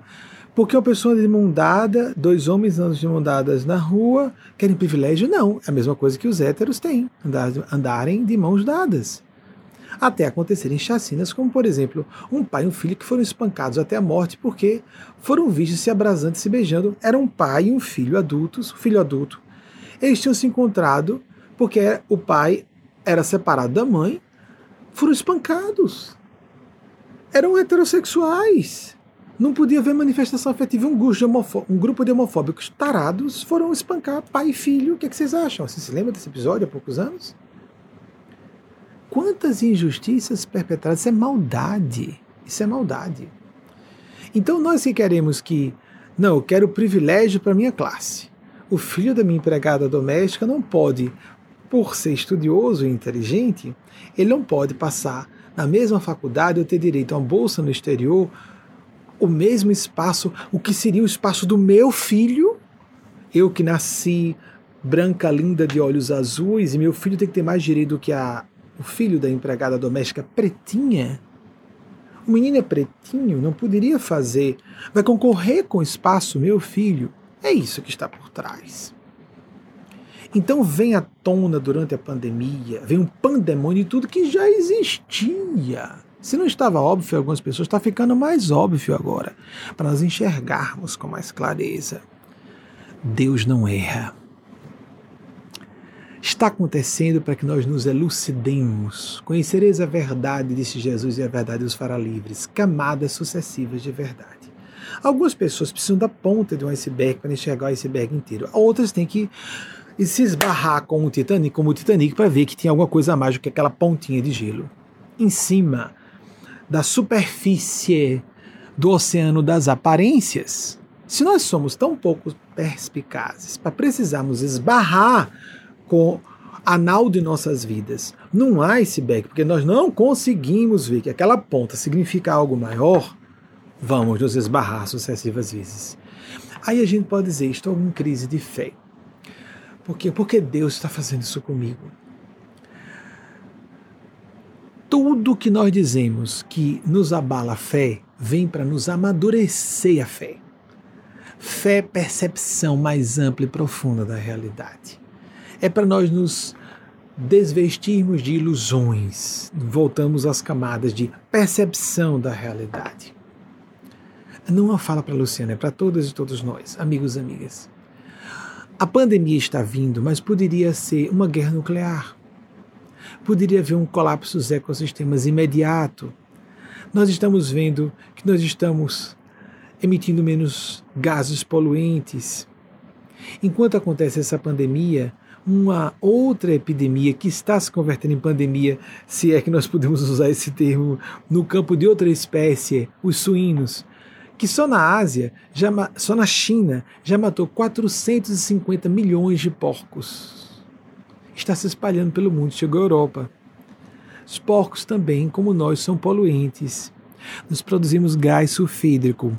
Em outras palavras, pum, flatulência. Nós comemos muita carne, temos um gado, uma quantidade gigante de bovinos, da população bovina de galináceos, de suínos. Tudo isso trabalhando para piorar o sistema, não só do efeito estufa, mas de todos os mecanismos sistêmicos, ecossistemáticos, que podem ultrapassar um tipping point e nós entrarmos para a beira do abismo. Aí então, o sistema vivo da Terra, em nome de Deus, cria um vírus, letal, não tanto, porque não pode ser muito letal, porque ele precisa se propagar. Mas letal, muito contagioso, se espalha pelo mundo todo. Aí nós que éramos teimosos com questão de previdência, a França se debatendo, não podia mudar nada da, do, da questão do elastecimento do período para iniciar a aposentadoria. Essas leis e direitos constituídos sobre a aposentadoria foram criados quando as pessoas não eram tão longevas. Muitas nações estão à beira da falência por causa disso. Aí o que acontece? Morrem mais pessoas da terceira idade. Logo nesse assunto, né? As pessoas passam a poluir menos, as pessoas passam a viajar sem necessidade, as pessoas começam a trabalhar de casa e vendo que muita coisa que foi prevista, que poderia acontecer, que já estava na virada do século acontecendo, muita gente começando a trabalhar em casa, já estava por uma questão de vício, por uma questão de gosto, capricho organizacional de pessoas. Voltar a trabalhar, todo mundo se encontrar para a festa se encontrar no trabalho, para fugir de casa. Vamos nos distrair. Então, consumindo horas no percurso, no trânsito horroroso das grandes metrópoles e poluindo, poluindo, poluindo. Nós não nos conscientizamos, nós não nos unimos pelo bem comum, então vem um mal comum para nos unir. Aí de repente todas as nações ao mesmo tempo estão estudando, investindo muito para corre, corre, corre, vamos buscar uma vacina para essa esse terrível novo coronavírus, o SARS-CoV-2 e essa Covid, que quanto mais se estuda, mais ela se descobre que ela afeta sistemas outros do corpo. O que era só uma gripe aguda se converteu em um vírus, uma virose pneumônica, e depois se sabe que não é só uma virose pneumônica, ela afeta vários sistemas do corpo, a começar do nervoso, depois do respiratório. E as pessoas que dizem que besteira, mas eu sou forte, vou sobreviver. Jovens em todas as faixas etárias, de bebês a pessoas centenárias, estão contraindo a enfermidade indo a óbito. E muitas com sequelas a pessoa, ah, eu sobrevivo à Covid, e aí fica com as funções cognitivas um pouco afetadas, porque o vírus tem um gosto especial por células nervosas. Então ele, ele gosta de comer o cérebro. Que bom, né? Então, eu não, eu aguento, eu acho que eu sobrevivo. Tá certo, deixe isso, diminua, encolha um pouco o cérebro. Tem muita gente que está nessa história, eu sou jovem, eu posso, eu vou, eu faço, e eu concordo, e me interessa me interessa, é do meu gosto pessoal sair de casa. Eu discordo, eu acho, eu penso, na minha concepção. Parece que a gente está. Quando na adolescência eu soube que lá atrás, no início do século XX, Vital Brasil teve que enfrentar panelaço nas ruas de donas de casa contra a vacinação, eu achei chocante que tenha acontecido isso no início do século XX. Mas ia acontecer isso hoje. Pessoas contra a vacinação gente que é profissional de saúde que é contra. Gente que acha que a Terra é plana. Ou, amigos, nós temos algum problema no que agora os cientistas chamam de metacognição, autocrítica, muita presunção. Muito eu acho, porque eu acho, então é a verdade. Vamos parar de querer ter a razão. Vamos procurar onde está a razão e ficar com ela. Que maravilha, isso é bom para nós mesmos. Se eu estou pensando em mim, eu tenho que procurar onde está a razão. Aquela pessoa tem razão ela apontou um defeito, às vezes com a intenção de pirraçar, mas ela apontou e tem razão, deixa eu aproveitar essa lição. A pandemia é o menor mal que nós temos que atravessar mundialmente para assimilarmos uma lição emergencial para que um mal muito maior não acontecesse em várias dimensões nós teríamos um grave colapso ecossistemático. Vocês viram aquelas queimadas na Austrália, etc. Vocês viram as placas tectônicas gerando tantos problemas em relação a vulcões e terremotos exatamente nesse período. Viram a questão das vespas assassinas vindo da Ásia e assolando os Estados Unidos. Viram as previsões sobre tufões, tornados, inundações mais graves do que o normal tudo isso ao mesmo tempo, nesses meses. Isso não tem nenhuma correlação, não, nenhuma direta com o coronavírus. Mera coincidência. Ou, oh, gente, é esse rótulo fica para superstição de pessoa bem ignorante ou estúpida. Não se pode dizer coincidência. Isso é quando a gente põe um rótulo, não sei explicar, não tem, não tem explicação. Mas em termos de probabilidade matemática, essas coisas é só lógica, lógica. Probabilidade matemática não pode acontecer tanta coisa ruim de uma vez só e uma sem relação com outra. A parte política, econômica, social, sim, é decorrente da pandemia e dessas teimosias e estupidezes emocionais e intelectuais também do ser humano. Mas a parte de outros eventos, não. Não, não tem uma correlação, mas estão acontecendo simultaneamente um látego celeste. Não é um castigo, é um estímulo evolutivo. Para que a gente enxergue, caiam esses véus nós filtramos a realidade a nosso gosto. A gente quer que a realidade seja como a gente está acostumado a clicar na internet, eu quero comprar isso, vou comprar aquilo, ou então vá às gôndolas de um supermercado e lá a pessoa escolhe, vou comprar essa marca, aquela, a fé, não, não gostei desse assunto não, eu não acredito nisso, vou acreditar naquilo. Ah, isso não, não gostei não, vou pegar esse. Ou fazendo um, clicando na internet. A vida não funciona assim. A gente pode espernear como uma criancinha, não vai resolver desesperar, revoltar, não vai se revoltar, se desesperar, não resolve nada, não é prático. Sejamos práticos. Somos impelidos, todas e todos estamos sofrendo frustrações por cerceamento do direito de vir. É verdade. Às vezes, de convívio do coração com familiares ou entes queridos que não são da família biológica, mas nós temos como familiares do espírito, amigos e amigas, atividades religiosas, mas que ótimo! Somos convidados ao que Jesus disse e que outros grandes é, luminares da humanidade falaram. Jesus colocou, como temos uma veia cristã, que nós somos, somos, nos colocamos, nos apresentamos como seguidores de Jesus, apesar de não sermos ligados a nenhuma religião convencional, formalmente organizada, nós seguimos os evangelhos clássicos, os quatro evangelhos clássicos. Primordiais, não chamem de primitivo não, que isso é ofensivo, viu? Isso é blasfêmia. Não são primitivos não, são primordiais. Ali o original, a gente tem que estudar com cuidado. Não pegar pedaços dos evangelhos como algumas pessoas fazem. Né? Vamos pegar os originais. Vamos ver as camadas diversas significar. Chamemos de primitivo não. Chamemos de primordial, de original, de clássico. Viram? Tá, prestem atenção o que, que significam as palavras que significa o desrespeito que a pessoa tem pela voz da verdade na terra, que foi nosso Senhor Jesus. Tem muita gente trabalhando contra Jesus ao mesmo tempo. É impressionante, não é? Como tem gente querendo queimar Jesus, usar Jesus a seu benefício, é impressionante. Então, nós estamos passando por um período de grande turbulência, todo mundo está se sentindo frustrado em vários sentidos, não podemos fazer planejamento a curto prazo para quase nada, tudo é planejamento a médio e longo prazo é, atividades profissionais, acadêmicas, familiares, pessoais todas suspensas. É muito difícil tudo isso. É dor, dor emocional, dor psicológica, respeitável. Mas nós podemos e devemos e vamos atravessar isso com galhardia, ou, ou deveríamos atravessar com galhardia. Quero dizer, vamos sobreviver. Mas algo muito pior aconteceria. Vocês viram as insinuações de uso de armas nucleares quase em janeiro desse ano? Um ataque na primeiro as armas convencionais. Viram os enfrentamentos das potências, Rússia, Estados Unidos, ah, lá no Iraque aconteceu. Então, especialistas chegaram a dizer, vai ser uma guerra nuclear, vai acontecer a qualquer momento. E não é? Houve estupins para guerras mundiais por muito menos. E nós estamos sofrendo uma pandemia e há pessoas querendo capitalizar politicamente durante a pandemia, capitalizar profissionalmente durante a pandemia. Cada um sabe a sintonia que escolhe. Não é questão de acreditar ou não acreditar.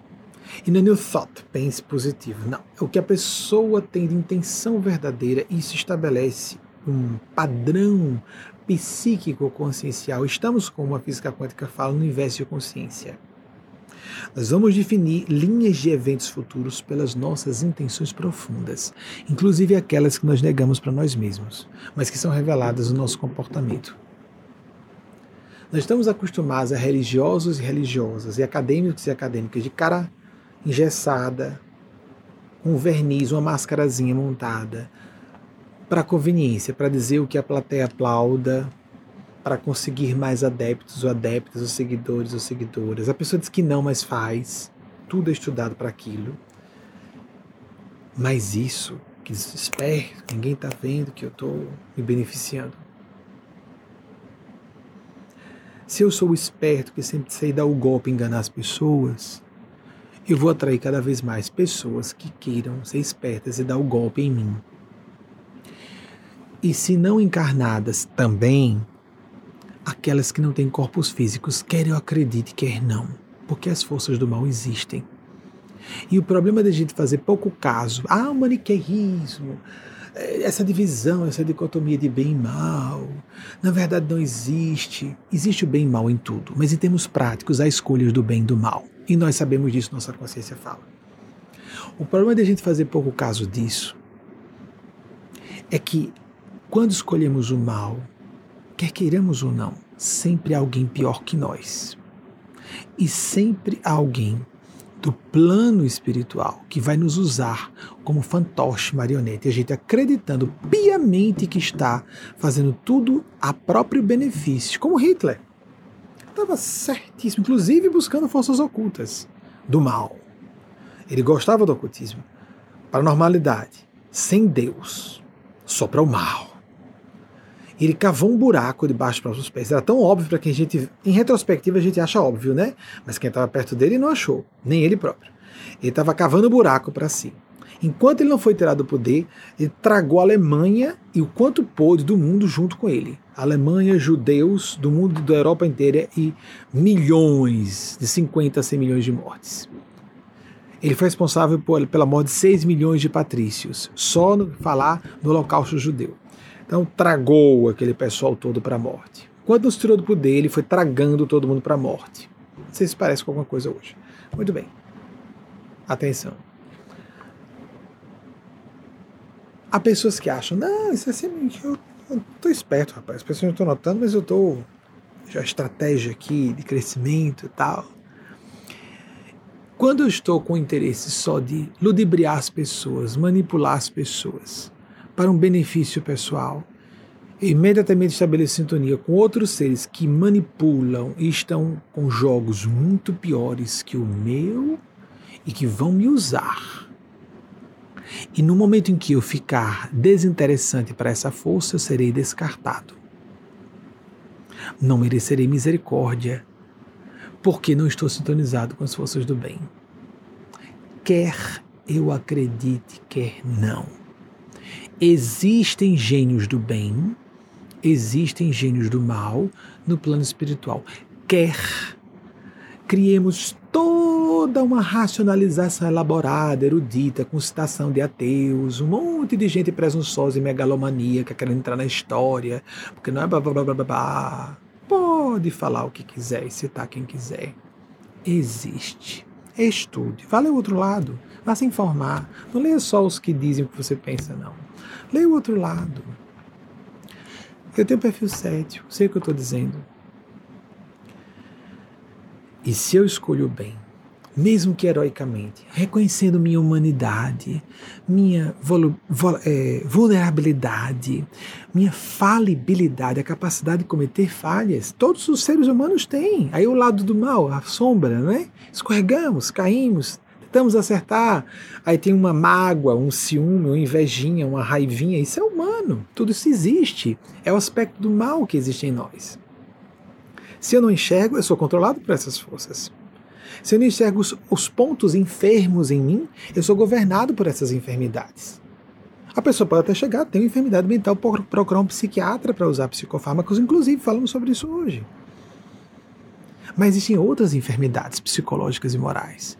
Mas se apesar de percebermos, só tem esse ponto, eu só acho que sou uma pessoa mais ciumenta, ah, eu acho que eu sou autoritário, autoritária, mas percebo, vou governar isso aí, vou administrar isso aí e focar o bem comum.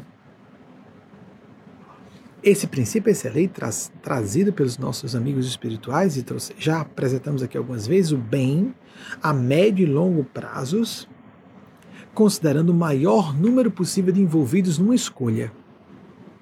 A curto prazo, o bem a curto prazo, se a gente pensar, a árvore é boa porque agora eu saí super feliz, eu fui para uma palestra, eu ri o tempo todo, e a pessoa disse que, ó, vamos pensar só no bem, na luz, em paz pacificou meu coração. Estava cheio de conflitos, conflitos necessários, de autodescoberta, de autocrítica. Se a gente pensar só no bem imediato, a gente está com a filosofia de vida de toxicômanos. Happy hour é encher a cara e ficar desligado da realidade por um momento. Postura imediatista, hedonista, egocêntrica é postura suicida. Quer nós vejamos isso, quer não. Então, é claro que alguma coisa boa pode trazer um fruto benéfico imediato. Mas o mais seguro é avaliarmos a médio e longo prazos. É assim que vemos se o fruto é bom. E não só a médio e longo prazos. Para mim, mas para outras, todas. Nunca são todas. A maior parte das pessoas envolvidas. Porque, por exemplo, não é para todas, porque algumas, por um tempo, sofrerão prejuízos. Como, por exemplo, no nosso sistema democrático, um partido cai, outro se levanta, um partido de esquerda vem, um de direita, se é que ainda existe essa história de esquerda e de direita, mas existe. Essa liberdade, alguém cai, alguém se levanta, mas a médio e longo prazos, estamos focando o bem comum? Amigas, amigos, sejamos mais conscienciosos, mais conscienciosas. Deus não erra. Nós é que erramos a interpretação da vontade de Deus. É lógico, Deus é a inteligência suprema, é o absoluto. o incognoscível, o inefável, como falavam os, os filósofos gregos. Toda vez que definimos Deus, já estamos restringindo o que não pode ser restrito. Façamos a prática diária da oração, a prática diária da meditação. Foquemos uma intenção fraterna, realmente o espírito de serviço. Não por acaso a terapia é, ocupacional é útil até pessoas que estão sentenciadas por crimes combinados em lei e lá no meio da execução de sua pena, a terapia ocupacional ajuda a pessoa a se recuperar, porque todos nós seres humanos temos necessidade de nos sentir úteis. Isso não é santidade, isso não é virtude, isso é humanidade. Focar o bem comum, focar a utilidade, focar o bem das pessoas, desejar o mal, mesmo que escondidinho, ninguém está vendo, mas no fundo eu quero que a pessoa se arrebente nós vamos sintonizar com seres que querem que arrebentem, arrebentem-se todas as pessoas. Nós podemos sintonizar com forças diabólicas, demoníacas, não importando o nome que demos. Não desdenhemos dessas forças, porque elas não vão deixar de existir, porque eu acredito que não existam. Ah, mas eu não acredito. Ah, mas isso é uma ficção. Ah, mas isso é uma fantasia. Fica ao critério da pessoa. É lúcida, é livre, mas também será obrigado a arcar com as consequências. Isso aí é indiscutível. Arcará com as consequências. Nós estamos aqui em defesa da espiritualidade, da existência de Deus, porque existe, mas nós negarmos essa existência e do convívio com a espiritualidade por meio de práticas devocionais, não precisamos desenvolver mediunidade, atrapalha. É mais um campo de análise para a gente se confundir e fazermos juízos de valor e filtrar a todo momento o que é do bem e o que não é. É muito complexo muito melhor garantimos os nossos sentimentos. Que nós, se recebemos por uma vibração devocional sincera, uma informação do bem, nós saberemos. Apontando para fora não resolverá. O problema está fora, eu estou sendo vítima da pandemia. Oh meu Deus, estou sendo vítima dos problemas que outras pessoas criaram. Isso é uma postura psicológica infantil. A postura da vítima. Vamos verificar o que nós podemos fazer. Primeiro, para nosso próprio equilíbrio, para podermos ajudar as pessoas a se equilibrarem nessa época de tumulto, de turbilhão. Não só as pessoas que estão vivendo conosco em casa, pessoas que estão respeitando o confinamento, mas também as que estão convivendo virtualmente conosco nas nossas redes sociais.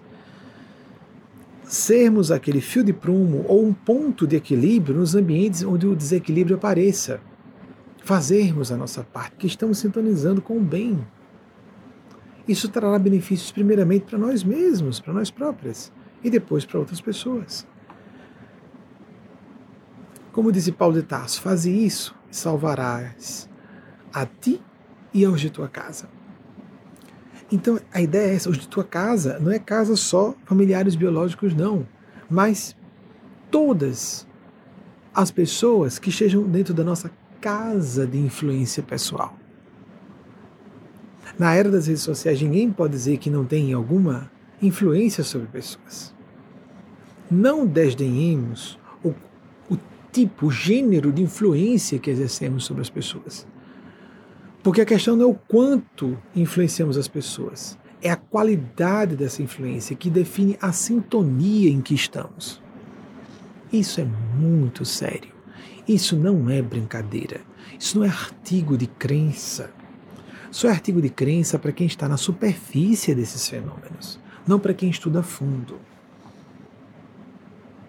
Como entender, como uma pessoa que pesquisa o assunto?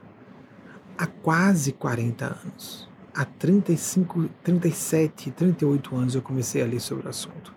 Posso garantir que as pessoas estão sendo muito levianas, com forças poderosas em 2016, eu publiquei um artigo na imprensa, janeiro de 2016, está nas nossas, no nosso site, que o Brasil estava se assemelhando à Alemanha nazista, janeiro de 2016. Janeiro de 2016. Para quem desdenha das forças do inconsciente coletivo, vamos derrubar esse partido. Não sou filiado a partido nenhum. Não tive, não tenho, e pelo que me conheço, tenho quase 50 anos, faço 50 anos esse ano, se Deus permitir estar encarnado até outubro. Mas com muita convicção, não tive, não tenho, não tenho, não terei pretensões políticas nessa encarnação. Mas, estou falando isso dessa forma. Falei sobre influência dos amigos espirituais. Eles não assinaram, eu fiz questão. Não, não assinem, deixa eu botar no meu nome. O Brasil está se assemelhando à Alemanha da época de Hitler, a Alemanha nazista dos anos 1930, janeiro de 2016. Só está acontecendo o que era visível antes. As pessoas estão lidando como se fosse brincadeira, creio, não creio, ah, eu não gosto, não gosto, não acredito, não sei. Não é verdade. Para mim não é. Aí cita um médico que foi charlatão, ou um religioso que era hipócrita, mas isso tem nas religiões, mas na política, mas no meio empresarial, mas no meio acadêmico. Qual é a novidade nisso?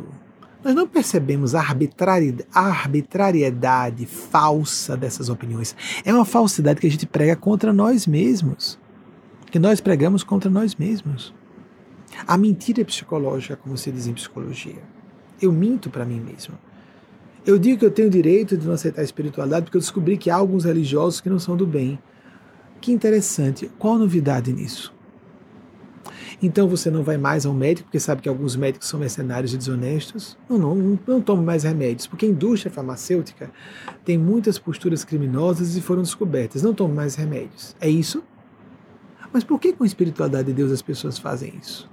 Levianas. Não fazem ideia com o que estão lidando. E como se as forças de Deus, eu falei sobre a pessoa não sintonizar com Deus e o mal comparece. E quem disse que as forças de Deus não podem deliberar, por exemplo, a cassação existencial de uma pessoa? As forças de Deus podem observar e dizer: estão trabalhando contra nós, essa pessoa agora pode morrer. Deus não manda aviso prévio. Bem forte isso, né? Por isso que veio o pigarro. Deus não manda, nem tem obrigação nenhuma, nem as forças do céu, de mandar aviso prévio. Olhe, Estou mandando um aviso prévio de como a gente imagina que o empregador deve fazer seguindo a lei, né? Aviso prévio de falência do, de um certo órgão do seu corpo, ou do seu próprio corpo inteiro, ou da morte do seu filho. Vou mandar um aviso prévio para você. Você concorda? Vamos para os tribunais para conversar sobre isso. Vamos fazer um parlamento, uma discussão, um plebiscito. É, Deus tem direito ou não de eu continuar vivo mais um dia ou mais um ano? Não, meus filhos não podem morrer. O da vizinha pode. Ah, no fundo devia ser bandida. Mas eu tenho uma crise de fé se o meu filho morre. As milhares de crianças morrendo de fome na África não me cria problema, não me cria confusão. Eu não perco a noite de sono, mas se a morte bate na porta da minha casa, o que aconteceu? estou confuso. Não, estamos percebendo que já estávamos com as, os lastros errados de filosofia de vida, as ideias erradas as crenças frágeis que casca de ovo, bate e quebra. Jesus disse que nós colocássemos nossas vidas sobre rocha firme. Cadê onde está a crença na imortalidade da alma dessas pessoas? Ninguém morre fora de hora. Existe morte coletiva, né? Um grupo grande de pessoas vai morrer ao mesmo tempo, está morrendo agora nesse período. Com responsabilidade para aquelas e aqueles. É paradoxal assim mesmo com responsabilidade daquelas aqueles que estão facilitando mais mortes. Sim, sim, sim. Também é paradoxal. Há responsabilidade de quem participa e há o fato de que Deus aproveita o livre-arbítrio mal utilizado de alguém que vai pagar por tudo isso e aquela pessoa que está morrendo, naquele momento, precisava morrer daquela forma. E nós temos que ter precauções. Nós temos que seguir as orientações das autoridades de sanitarismo, epidemiologia, as autoridades públicas de saúde responsáveis. O que a Organização Mundial de Saúde está propondo, por exemplo. Porque se não fizermos, estamos o que tem também nos, nos evangelhos. Não tenteis o Senhor vosso Deus. Jesus cita um trecho da Bíblia. Então, nesse momento, Tiagão, eu vou chamar você para ver se os espíritos. Eu peço desculpas pelo pigarro. Nesse período, eu realmente estou com dificuldade com as. Eu tenho uma é, doença respiratória crônica desde a infância e é, o período aqui desses. É, há muitos elementos alergênicos, de folha, de casca, de árvore, de flores, e os que são mais alergênicos têm essas é, dificuldades, como eu. Então, e programa vive assim mesmo, não tem como ocultar. Tiagão, eu não sei se eu vou conseguir agora canalizar os nossos bondosos amigos espirituais Mas, é, pelo que eu estou captando agora, me perdoe qualquer falha de filtragem. Amigos, amigas, isso é ao vivo. Isso é ao vivo, então pode acontecer falha de filtragem mediúnica, isso é normal, isso existe. Mas, pelo que eu capto dos nossos amigos espirituais, é um fenômeno subjetivo. E, por exemplo, quando se fala de acerto, geralmente é de 75%, que é considerado excelente. E os nossos amigos espirituais aqui preferem falar sobre assuntos de prece, de estados de espírito, de definições importantes psicológicas espirituais e sobre o que a pessoa não falou com ninguém. Por exemplo, nem com Maisinha, esposa dele. Provavelmente ele vai eles vão falar, a não ser que você diga, Tiagão, ah, isso eu falei com Maísa. Para dizer, não, eu sei que Maísa não falou nada comigo sobre você e sobre o que eles desejarão falar. Eles escolhem, mas ó, isso aí eu não sei, não fui falado, não fui informado, eles vão contornando os assuntos. E os mais importantes, até os que eu conheço de Tiagão, eles normalmente contornam. Pelo que é, eu capto agora, Tiagão, eles dizem que você percebeu no meio do turbilhão da, da UTI Primeiramente, nas é, em até mais ou menos duas semanas, você estava percebendo que o turbilhão intensificava suas intuições e você estava percebendo isso até pronto. Isso você falou para mim? Nossa, eu percebo a atuação dos espíritos. Você não falou uma coisa para mim sobre, sobre você perceber essa atuação dos espíritos, das mínimas coisas, a influência espiritual? Você chegou a falar comigo sobre isso, não foi? Isso eu me recordo. Pronto. Essa é a informação que eu tenho. Mas agora eu vou falar outra coisa que é contrária ao que você me disse. Nessa semana, essa última semana, você percebeu acontecer exatamente o contrário. O turbilhão que parecia ajudá-lo no estado devocional de se conectar aos bons espíritos, nessa semana em particular você sentiu o contrário. Parecia que você estava entregue às suas próprias informações médicas, Parecia que você estava mais vulnerável às emoções e à angústia reinante no ambiente de UTIs. Eu estou desviando o olhar para não influenciar agora, Tiagão, depois eu pergunto a você. Parecia que você, estava, você se sentia muito mais assustado ao seguir os protocolos, porque esses protocolos, vocês sabem, são muito subjetivos. O médico tem que avaliar se é hora de aplicar isso ou não essa dose medicamentosa tem que aumentar ou não, para esse paciente com esse estado clínico ou não, com essa faixa etária ou não. É muito complexo. Então, dessa vez, nessa semana, os mesmos protocolos que você estava utilizando e com relativa segurança, sentindo um fluxo intuicional, mesmo, mesmo percebendo o turbilhão, você estava em paz por sentir se estou fazendo o que eu posso e percebo a influência dos espíritos. Nessa semana parecia que era o contrário. Não percebia, e estava sendo a base da razão.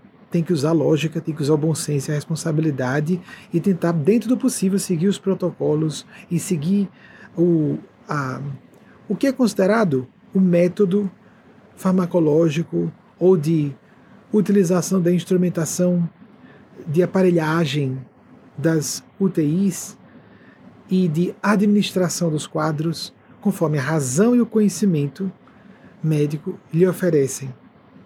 E você tinha mais dificuldade também nesse período de avaliar o quanto colegas estavam agindo corretamente ou não.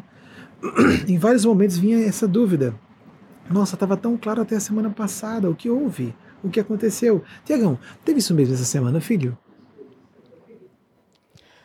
Teve sim, Mamin. É, e foi exatamente essa semana.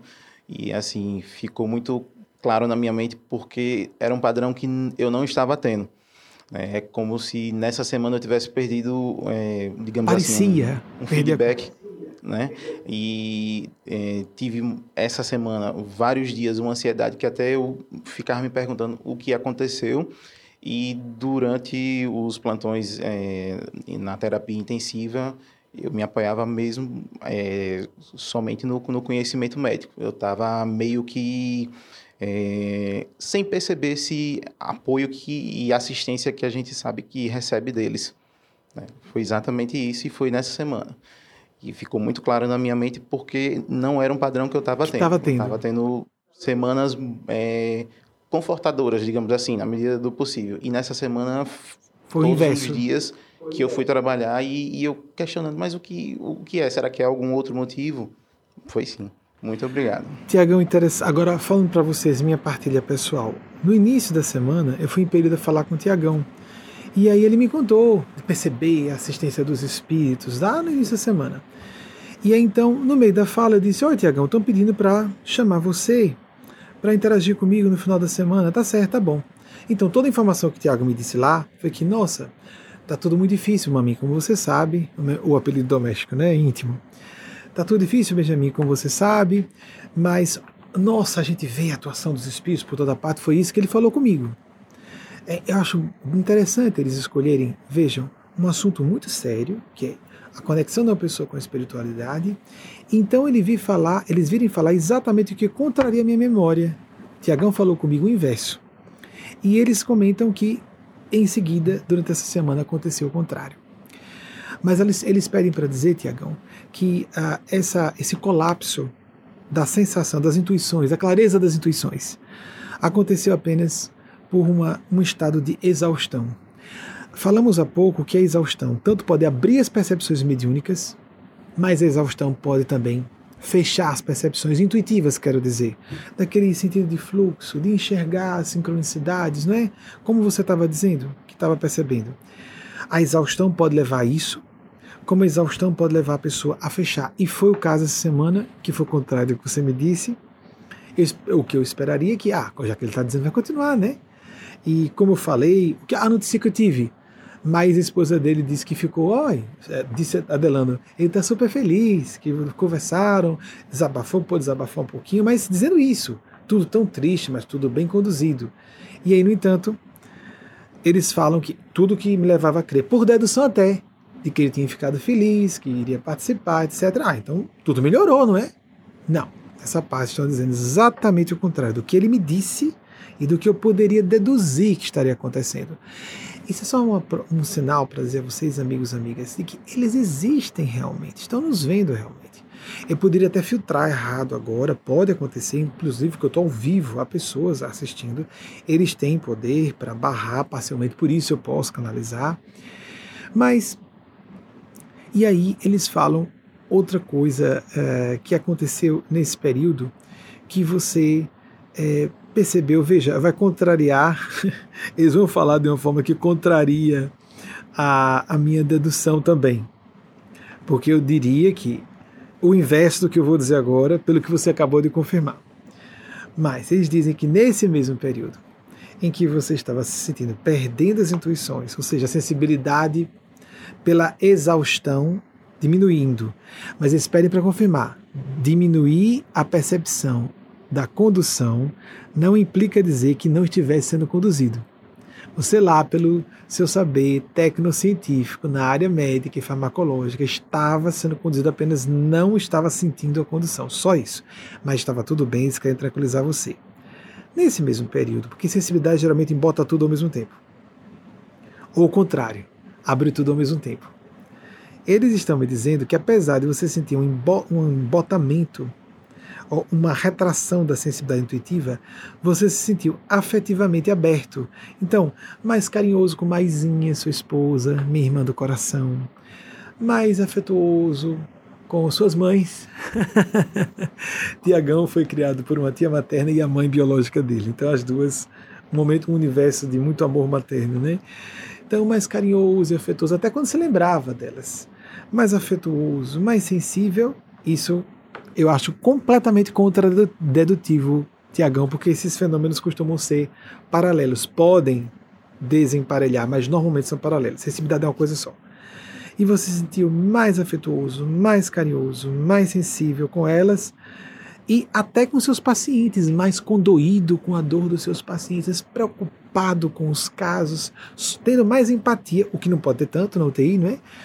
Precisa se distanciar um pouco, mas sofrendo mais piedade do que o normal. Aconteceu tudo isso, Tiagão, justamente nessa semana? Aconteceu, mami.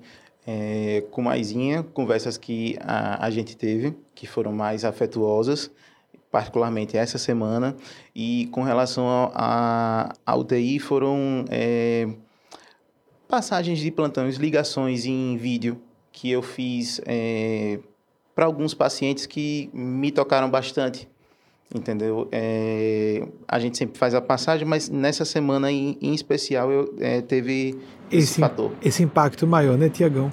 E aí, por exato, fim, exato. eles comentam que, apesar disso, suas preces estavam no mesmo padrão, você pedia socorro, você não esquecia de pedir socorro. Embora aqui ou ali com dificuldade de concentração, você estava conseguindo fazer suas preces no seu normal, dentro desse novo normal, né, Tiagão, no meio turbilhão. E esse outro ponto contradedutivo, porque quando a pessoa está com a sensibilidade intuitiva embotada, duas consequências rápidas que acontecem é a sensibilidade afetiva diminuir e a concentração para preces também. E não foi o caso. Parecia que estava normal em relação às preces, a pedir socorro, parecia até estar um pouquinho melhor, né? E isso ficou bem essa semana. Estava estável. É isso mesmo, Tiagão? Exatamente, para mim. E me chamou também a atenção é, que eu consegui manter essa disciplina apesar de estar me sentindo mais desconectado. Desconectado. Digamos assim. Só sentindo. Semana. Isso. Só sentindo.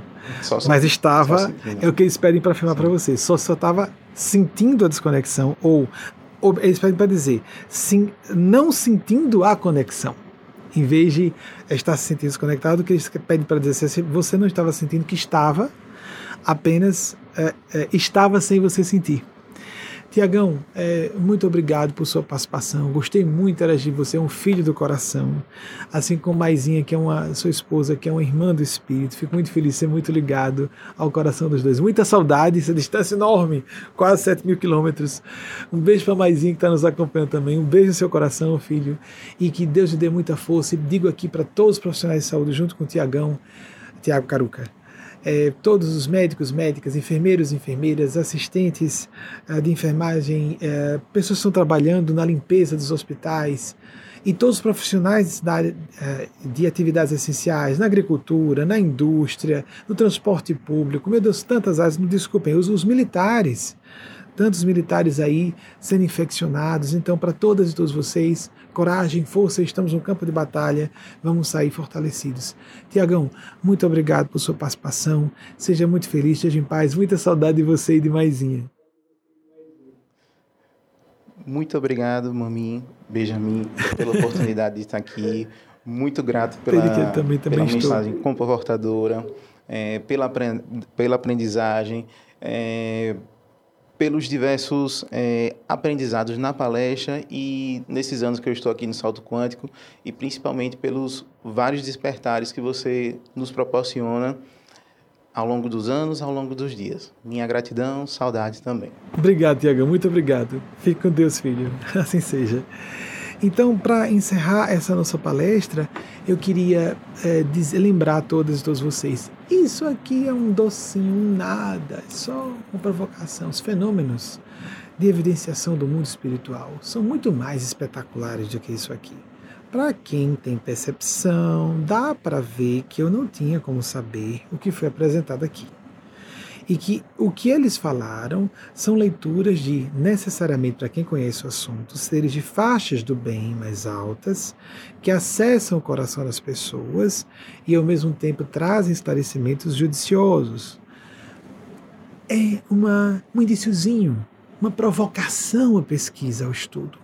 E que todas e todos vocês, Tiago Caruca, médico que trabalha no campo do intensivismo, foi agora um representante de todas e todos vocês, todas e todos nós, tendo acesso a um médio ostensivo, ou sendo nós mesmos médios ostensivos ou não, médios ostensivas ou não, somos observados por forças do bem e forças do mal. Cabe-nos pelos nossos sentimentos, nossos propósitos fraternos de ser úteis e servir, colocando acima dos nossos caprichos e interesses pessoais os interesses do bem comum, os interesses das pessoas que estamos ajudando, não ocultando caprichos ou preconceitos nossos, como vimos aqui acontecer, negros e negras não recebendo assistência médica quando procuravam isso é muito mais do que maldade. Dar um conselho a um filho uma filha de acordo com o interesse pessoal e não pensando no bem do filho ou da filha. Isso acontece muito, mas nós sintonizamos com outras forças. Nós sintonizamos com forças do mal. Nós sintonizamos acreditando ou não. Se a gente quer receber uma assistência espiritual do bem, que nos conecta a Deus. Quer dizendo, ah, é Deus diretamente, é o Espírito Santo, é nosso Senhor Jesus, é Maria Cristo, nós consideramos Maria um Cristo, por que não? Deus é mãe. Maria, gosto de falar com os anjos, com os santos. Não interessa o tipo de devoção que você tenha. Ah, eu só falo com os ETs, falo com as civilizações alienígenas que me, se comunicam telepaticamente comigo. Você prefere isso? Faça. A experiência devocional e de reverência existe na própria estrutura neurofisiológica dos nossos cérebros. Atenção, nós somos feitos para isso. Se nós negamos essa parte de nossa natureza, nós vamos nos desconectar de parte de nossa natureza e essa parte, por ser desconectada da nossa nosso estado de vigília ou do que nós consideramos que seja a nossa identidade, vai degenerar no inconsciente e voltar-se contra nós. Assim como temos uma região no cérebro para captar os impulsos auditivos e os impulsos auditivos existem, as ondas sonoras existem os impulsos elétricos que os nossos ouvidos produzem por causa das ondas sonoras, num certo espectro limitado. Nossa audição humana é muito limitada e vai ficando mais limitada com a idade. Existem essas ondas sonoras naquele espectro que o ouvido humano capta e vai para uma região do cérebro para interpretar aqueles impulsos elétricos. Significa que as ondas sonoras não existam? Assim para a visão, para todos os sentidos paladar, olfato, etc, etc. Mas vejam, existe uma região que está nos lóbulos frontais do cérebro que nos dá percepção de nossa mortalidade física. A morte deixa de existir porque nós percebemos que a morte física existe. Claro que a morte física existe. Nós apenas temos um cérebro desenvolvido bastante para, diferentemente dos animais, algo a controvérsia entre zoólogos. Alguns animais parecem fazer rituais fúnebres. Não é certo. Uma coisa segura mais dos meios acadêmicos. Nós, seres humanos, somos os únicos animais racionais que percebem a própria mortalidade. Deus é sábio. Nos deu outra região do cérebro, não a única, mas a principal delas é do lóbulo temporal direito. Através dela, nós compensamos a percepção da própria mortalidade física pelos lóbulos temporais, pelo lóbulo temporal direito, pelo lóbulo parietal esquerdo, aqui sobre identidade e o sentido do eu, aqui sobre vozes ou percepções, padrões mentais externos que podem ser superiores ou não. Nós nos compensamos da percepção da morte física e sabemos que não morremos como espírito, como consciência, como ser essa nossa individualidade última, quem nós realmente somos, que atravessamos a existência pelo veículo carnal, o veículo morre, nós continuamos vivos. Se isso não existe, então nossa existência física é mesmo uma piada, porque nós trocamos todos os átomos que compõem nossos corpos a cada pequeno grupo de alguns meses. Como somos a mesma pessoa, então não somos nada já hoje. Se nós somos um ser que existe enquanto o corpo vai se modificando, vai substituindo todas as peças atômicas, é mesmo, os átomos são todos substituídos, essência crua, crua e nua. E nós continuamos alguma coisa no meio desse processo, é porque nós existimos como espírito enquanto estamos encarnados. A prova que nós existimos como espírito é que nós continuamos sendo uma pessoa, ainda que desenvolvendo, graças a Deus, nos desenvolvendo, nos melhorando, algumas pelo menos se esforçam para se melhorar enquanto estamos com um corpo que se modifica toda hora, vai trocando todos os seus tijolinhos. Esses tijolinhos se desmontam com a morte física e nos liberamos. Todas e todos vocês, todas e todos nós somos assistidos. Tenha prática de, da oração, ore todos os dias, busque a inspiração de Deus. Coloque, mostre sem vergonha aquilo que a gente diz, não posso confiar completamente em ninguém. A gente não pode falar tudo que pensa ou sente, vai magoar as pessoas, inclusive. Ser sincero não é dizer, apresentar informações que machuquem as pessoas. Nós podemos até dizer, vou ter que trazer informação importante para libertar as pessoas, isso machuca por um momento, como um médico faz uma cirurgia, né? Sutura. Ah, vai ter que pessoa ficar com convalescência, na convalescência depois da cirurgia. Mas Sim, nós ocultamos algumas coisas das pessoas, mas para Deus, vamos nos abrir completamente para as forças que representam Deus por dentro, na confidencialidade absoluta dos nossos corações. Vamos conversar sinceramente com Deus. As forças que quisermos entender que representem seres superiores. Não precisamos ouvir de volta, não fiquemos forçando percepções paranormais ou mediúnicas. Isso pode levar à fragmentação mental, pode levar a imaginação a funcionar contra, contra nós, pode levar forças tenebrosas a usarem vozes que nos enganem. Pobrezinho de você, foi injustiçado. Você sempre pensa o bem de todo mundo. Coitada, coitado. Essas vozes que parecem boazinhas e que são falsinhas ou diabólicas zonas. Que nos estimulem o complexo de vítima, que nos atormentem pelo complexo de culpa, que nos aterrorizem. Vamos buscar o estado devocional de entrega. O que não implica dizer que não sejamos responsáveis. É um paradoxo isso mesmo. Tem a parte da nossa responsabilidade, iniciativas pessoais. É óbvio, é lógico, todo adulto tem que fazer isso. Toda adulta deve cumprir sua parte de responsabilidade pessoal. Mas existe algo que foge ao nosso controle. Há variáveis que nós não podemos administrar na existência. Isso é bem óbvio também para qualquer pessoa minimamente esclarecida e inteligente. Coloquemos nas mãos das forças maiores. Estamos no universo com propósito e significado. Confiemos à divina providência. Até o próximo domingo, se a divina providência em nome através aqui representada, a divina providência representada pelos Cristos de Deus, se assim vocês quiserem entender, os bons espíritos, os espíritos santos de Deus, a nomenclatura, essa questão de terminologia religiosa é completamente secundária. Definição de linha religiosa, completamente secundária. Nós pertencemos à Igreja Católica, pertencemos ao grupo espírita de pensamento cristão. Hoje estamos apenas com o cristianismo, com os quatro evangelhos e absorvendo todos todas as informações das ciências que trabalham e das disciplinas de conhecimento que trabalham com espiritualidade e com a nossa humanidade. Da antropologia, paleantropologia, passando pela psicologia de profundidade, vamos absorvendo tudo isso para e os estudos científicos dos fenômenos paranormais e mediúnicos, mas com a veia mestra principiológica e espiritual do cristianismo. Se isso for religião, então pertencemos ao agrupamento de cristianismo, a grande eclésia espiritualis, a igreja que Jesus disse que um dia o Pai seria adorado em espírito e verdade, não em templos de pedra. É uma época excelente de treinarmos isso.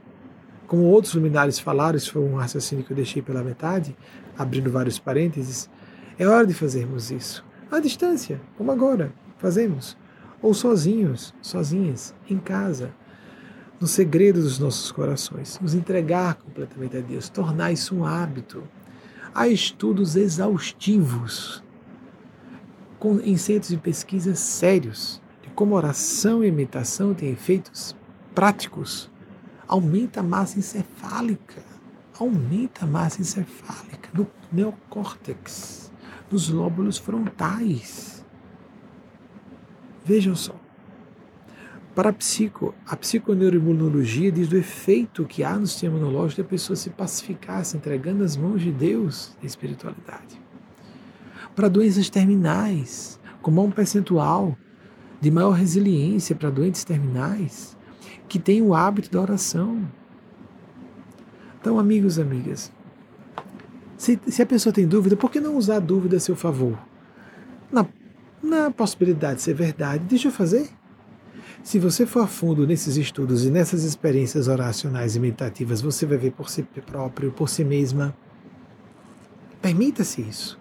Por que a gente só usa dúvida contra nós? Ah, não existe nada não.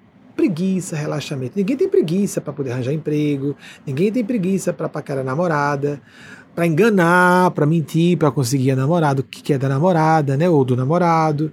Mas quando se trata de vamos buscar espiritualidade, ah, dá uma, não, isso é coisa de gente velha. Eu comecei isso na adolescência, amigos. Na infância eu já tinha muito interesse sobre o assunto. Por isso hoje sou um entendido antes de chegar aos 50 anos, porque passei décadas estudando o assunto e vivenciando eu próprio, eu próprio faço as minhas experiências muito, em muita expressão do meu dia trabalho com o mundo espiritual continuamente há décadas. Então posso falar sobre o assunto com relativo grau de segurança. Muita gente que não trabalha com isso quer se dar o luxo leviano, isso é feio, isso é falta de, de bom senso. Quer se dar o luxo de meter a mão e falar no que não conhece. Passa por ridículo para quem conhece o assunto. Percebe que a pessoa devia ficar calada e falar do assunto dela e não se meter no assunto que não diz respeito ao conhecimento dela.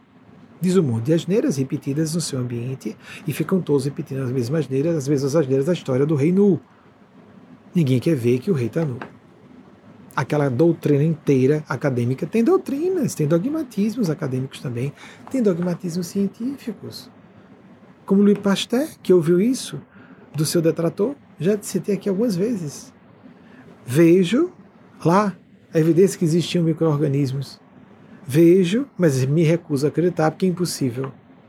Ok, o que a gente vai fazer com essas pessoas? Deixemos-las com sua ignorância autodeclarada, autodeterminada. Não é isso mesmo? Oremos. Somos ouvidos e ouvidas. O turbilhão é para que nós voltemos mais para o nosso eixo. Tornemos. O turbilhão a gente não tem como resolver. Mas a gente pode transformar o centro no centro de um ciclone, de um tufão, de um furacão, que é calmo. O nosso eixo. Ou a gente pode tornar esse centro um epicentro de um terremoto. Se a gente fica na base do ego, do capricho pessoal, aí então o centro é miséria pura. O ponto mais perigoso do terremoto é o seu epicentro. Vamos aproveitar esse momento para sermos como a mensagem que a Genespásia passou de Maria Cristo há poucas semanas. Vamos escolher ser uma ostra. Todo mundo está debaixo d'água. Debaixo d'água dessa, desse, desse oceano pandemônico não é só pandemia, é turbilhão social, cultural, é político. Está todo mundo debaixo dessa água, dessas, dessas, desses, de estarmos tolhidos em nossa liberdade de agir, de ir, de estar com as pessoas, de planejar nossas vidas. Nós estamos passando por tudo isso. Mas algumas pessoas funcionarão como ostras, que no fundo do oceano, creio que alguns de vocês, ou vários e vários de vocês sabem que no, uma ostra quando entra às vezes um grão de areia, às vezes não é um patógeno, mas um grão de areia entra, a ostra reage como se fosse um elemento perigoso à sua sobrevivência, se inflama para se proteger de um grão de areia, às vezes não é um patógeno não, um grão de areia. E essa inflamação gera uma pérola. Então que esse seu sofrimento, que o nosso sofrimento, seja como de uma ostra, suportando o frio escuro do fundo do oceano, fundo de um mar, para gerarmos a lágrima, a inflamação de focarmos o bem e não aceitarmos as induções do mal. Pânico, desespero. Não. Concentremos-nos na nossa intimidade e soframos essa inflamação que gera um tesouro para nós próprios. Porque o tesouro fica dentro da própria ostra, não é? O amadurecimento psicológico. Outras pessoas vão escolher se desesperar. E aí então Maria Cristo lembrou uma passagem que Jesus falou dos porcos que se atiram no abismo e caem no lago e se afogam no lago. Então vão para o fundo d'água para se afogarem. Uma legião do mal vê Jesus, o que queres conosco, ó Senhor, Filho do Altíssimo? Vieste aqui nos perder antes do tempo? Que tinha um tempo programado para isso, né? Então eles pedem para pelo menos irem para uma manada de porcos, dois mil porcos, segundo a parábola bíblica evangélica, dos quatro evangelhos. E os porcos se precipitam na água. Quer consideremos esse relato literal ou metafórico, vale o símbolo. Não adianta a gente se desesperar, se revoltar, vai agir como um porco, como uma porca, se debatendo, se afogando. Vou beber essa água, vou respirar essa água. Vai sufocar, não vai resolver. Espernear como uma criança. O que é nossa revolta? Não concordo que tenha pandemia nesse pandemônio. O que isso vai resolver? Vai tornar melhor a minha situação? Não, eu vou sofrer mais, porque eu não posso resolver. O que eu posso fazer é amadurecer é ver como eu extraio lições, crescimento para mim por meio desse processo. Até o próximo domingo, se Nossa Senhora, Nosso Senhor Jesus e o Grande Anjo, em nome da Divina Providência, se autorizarem.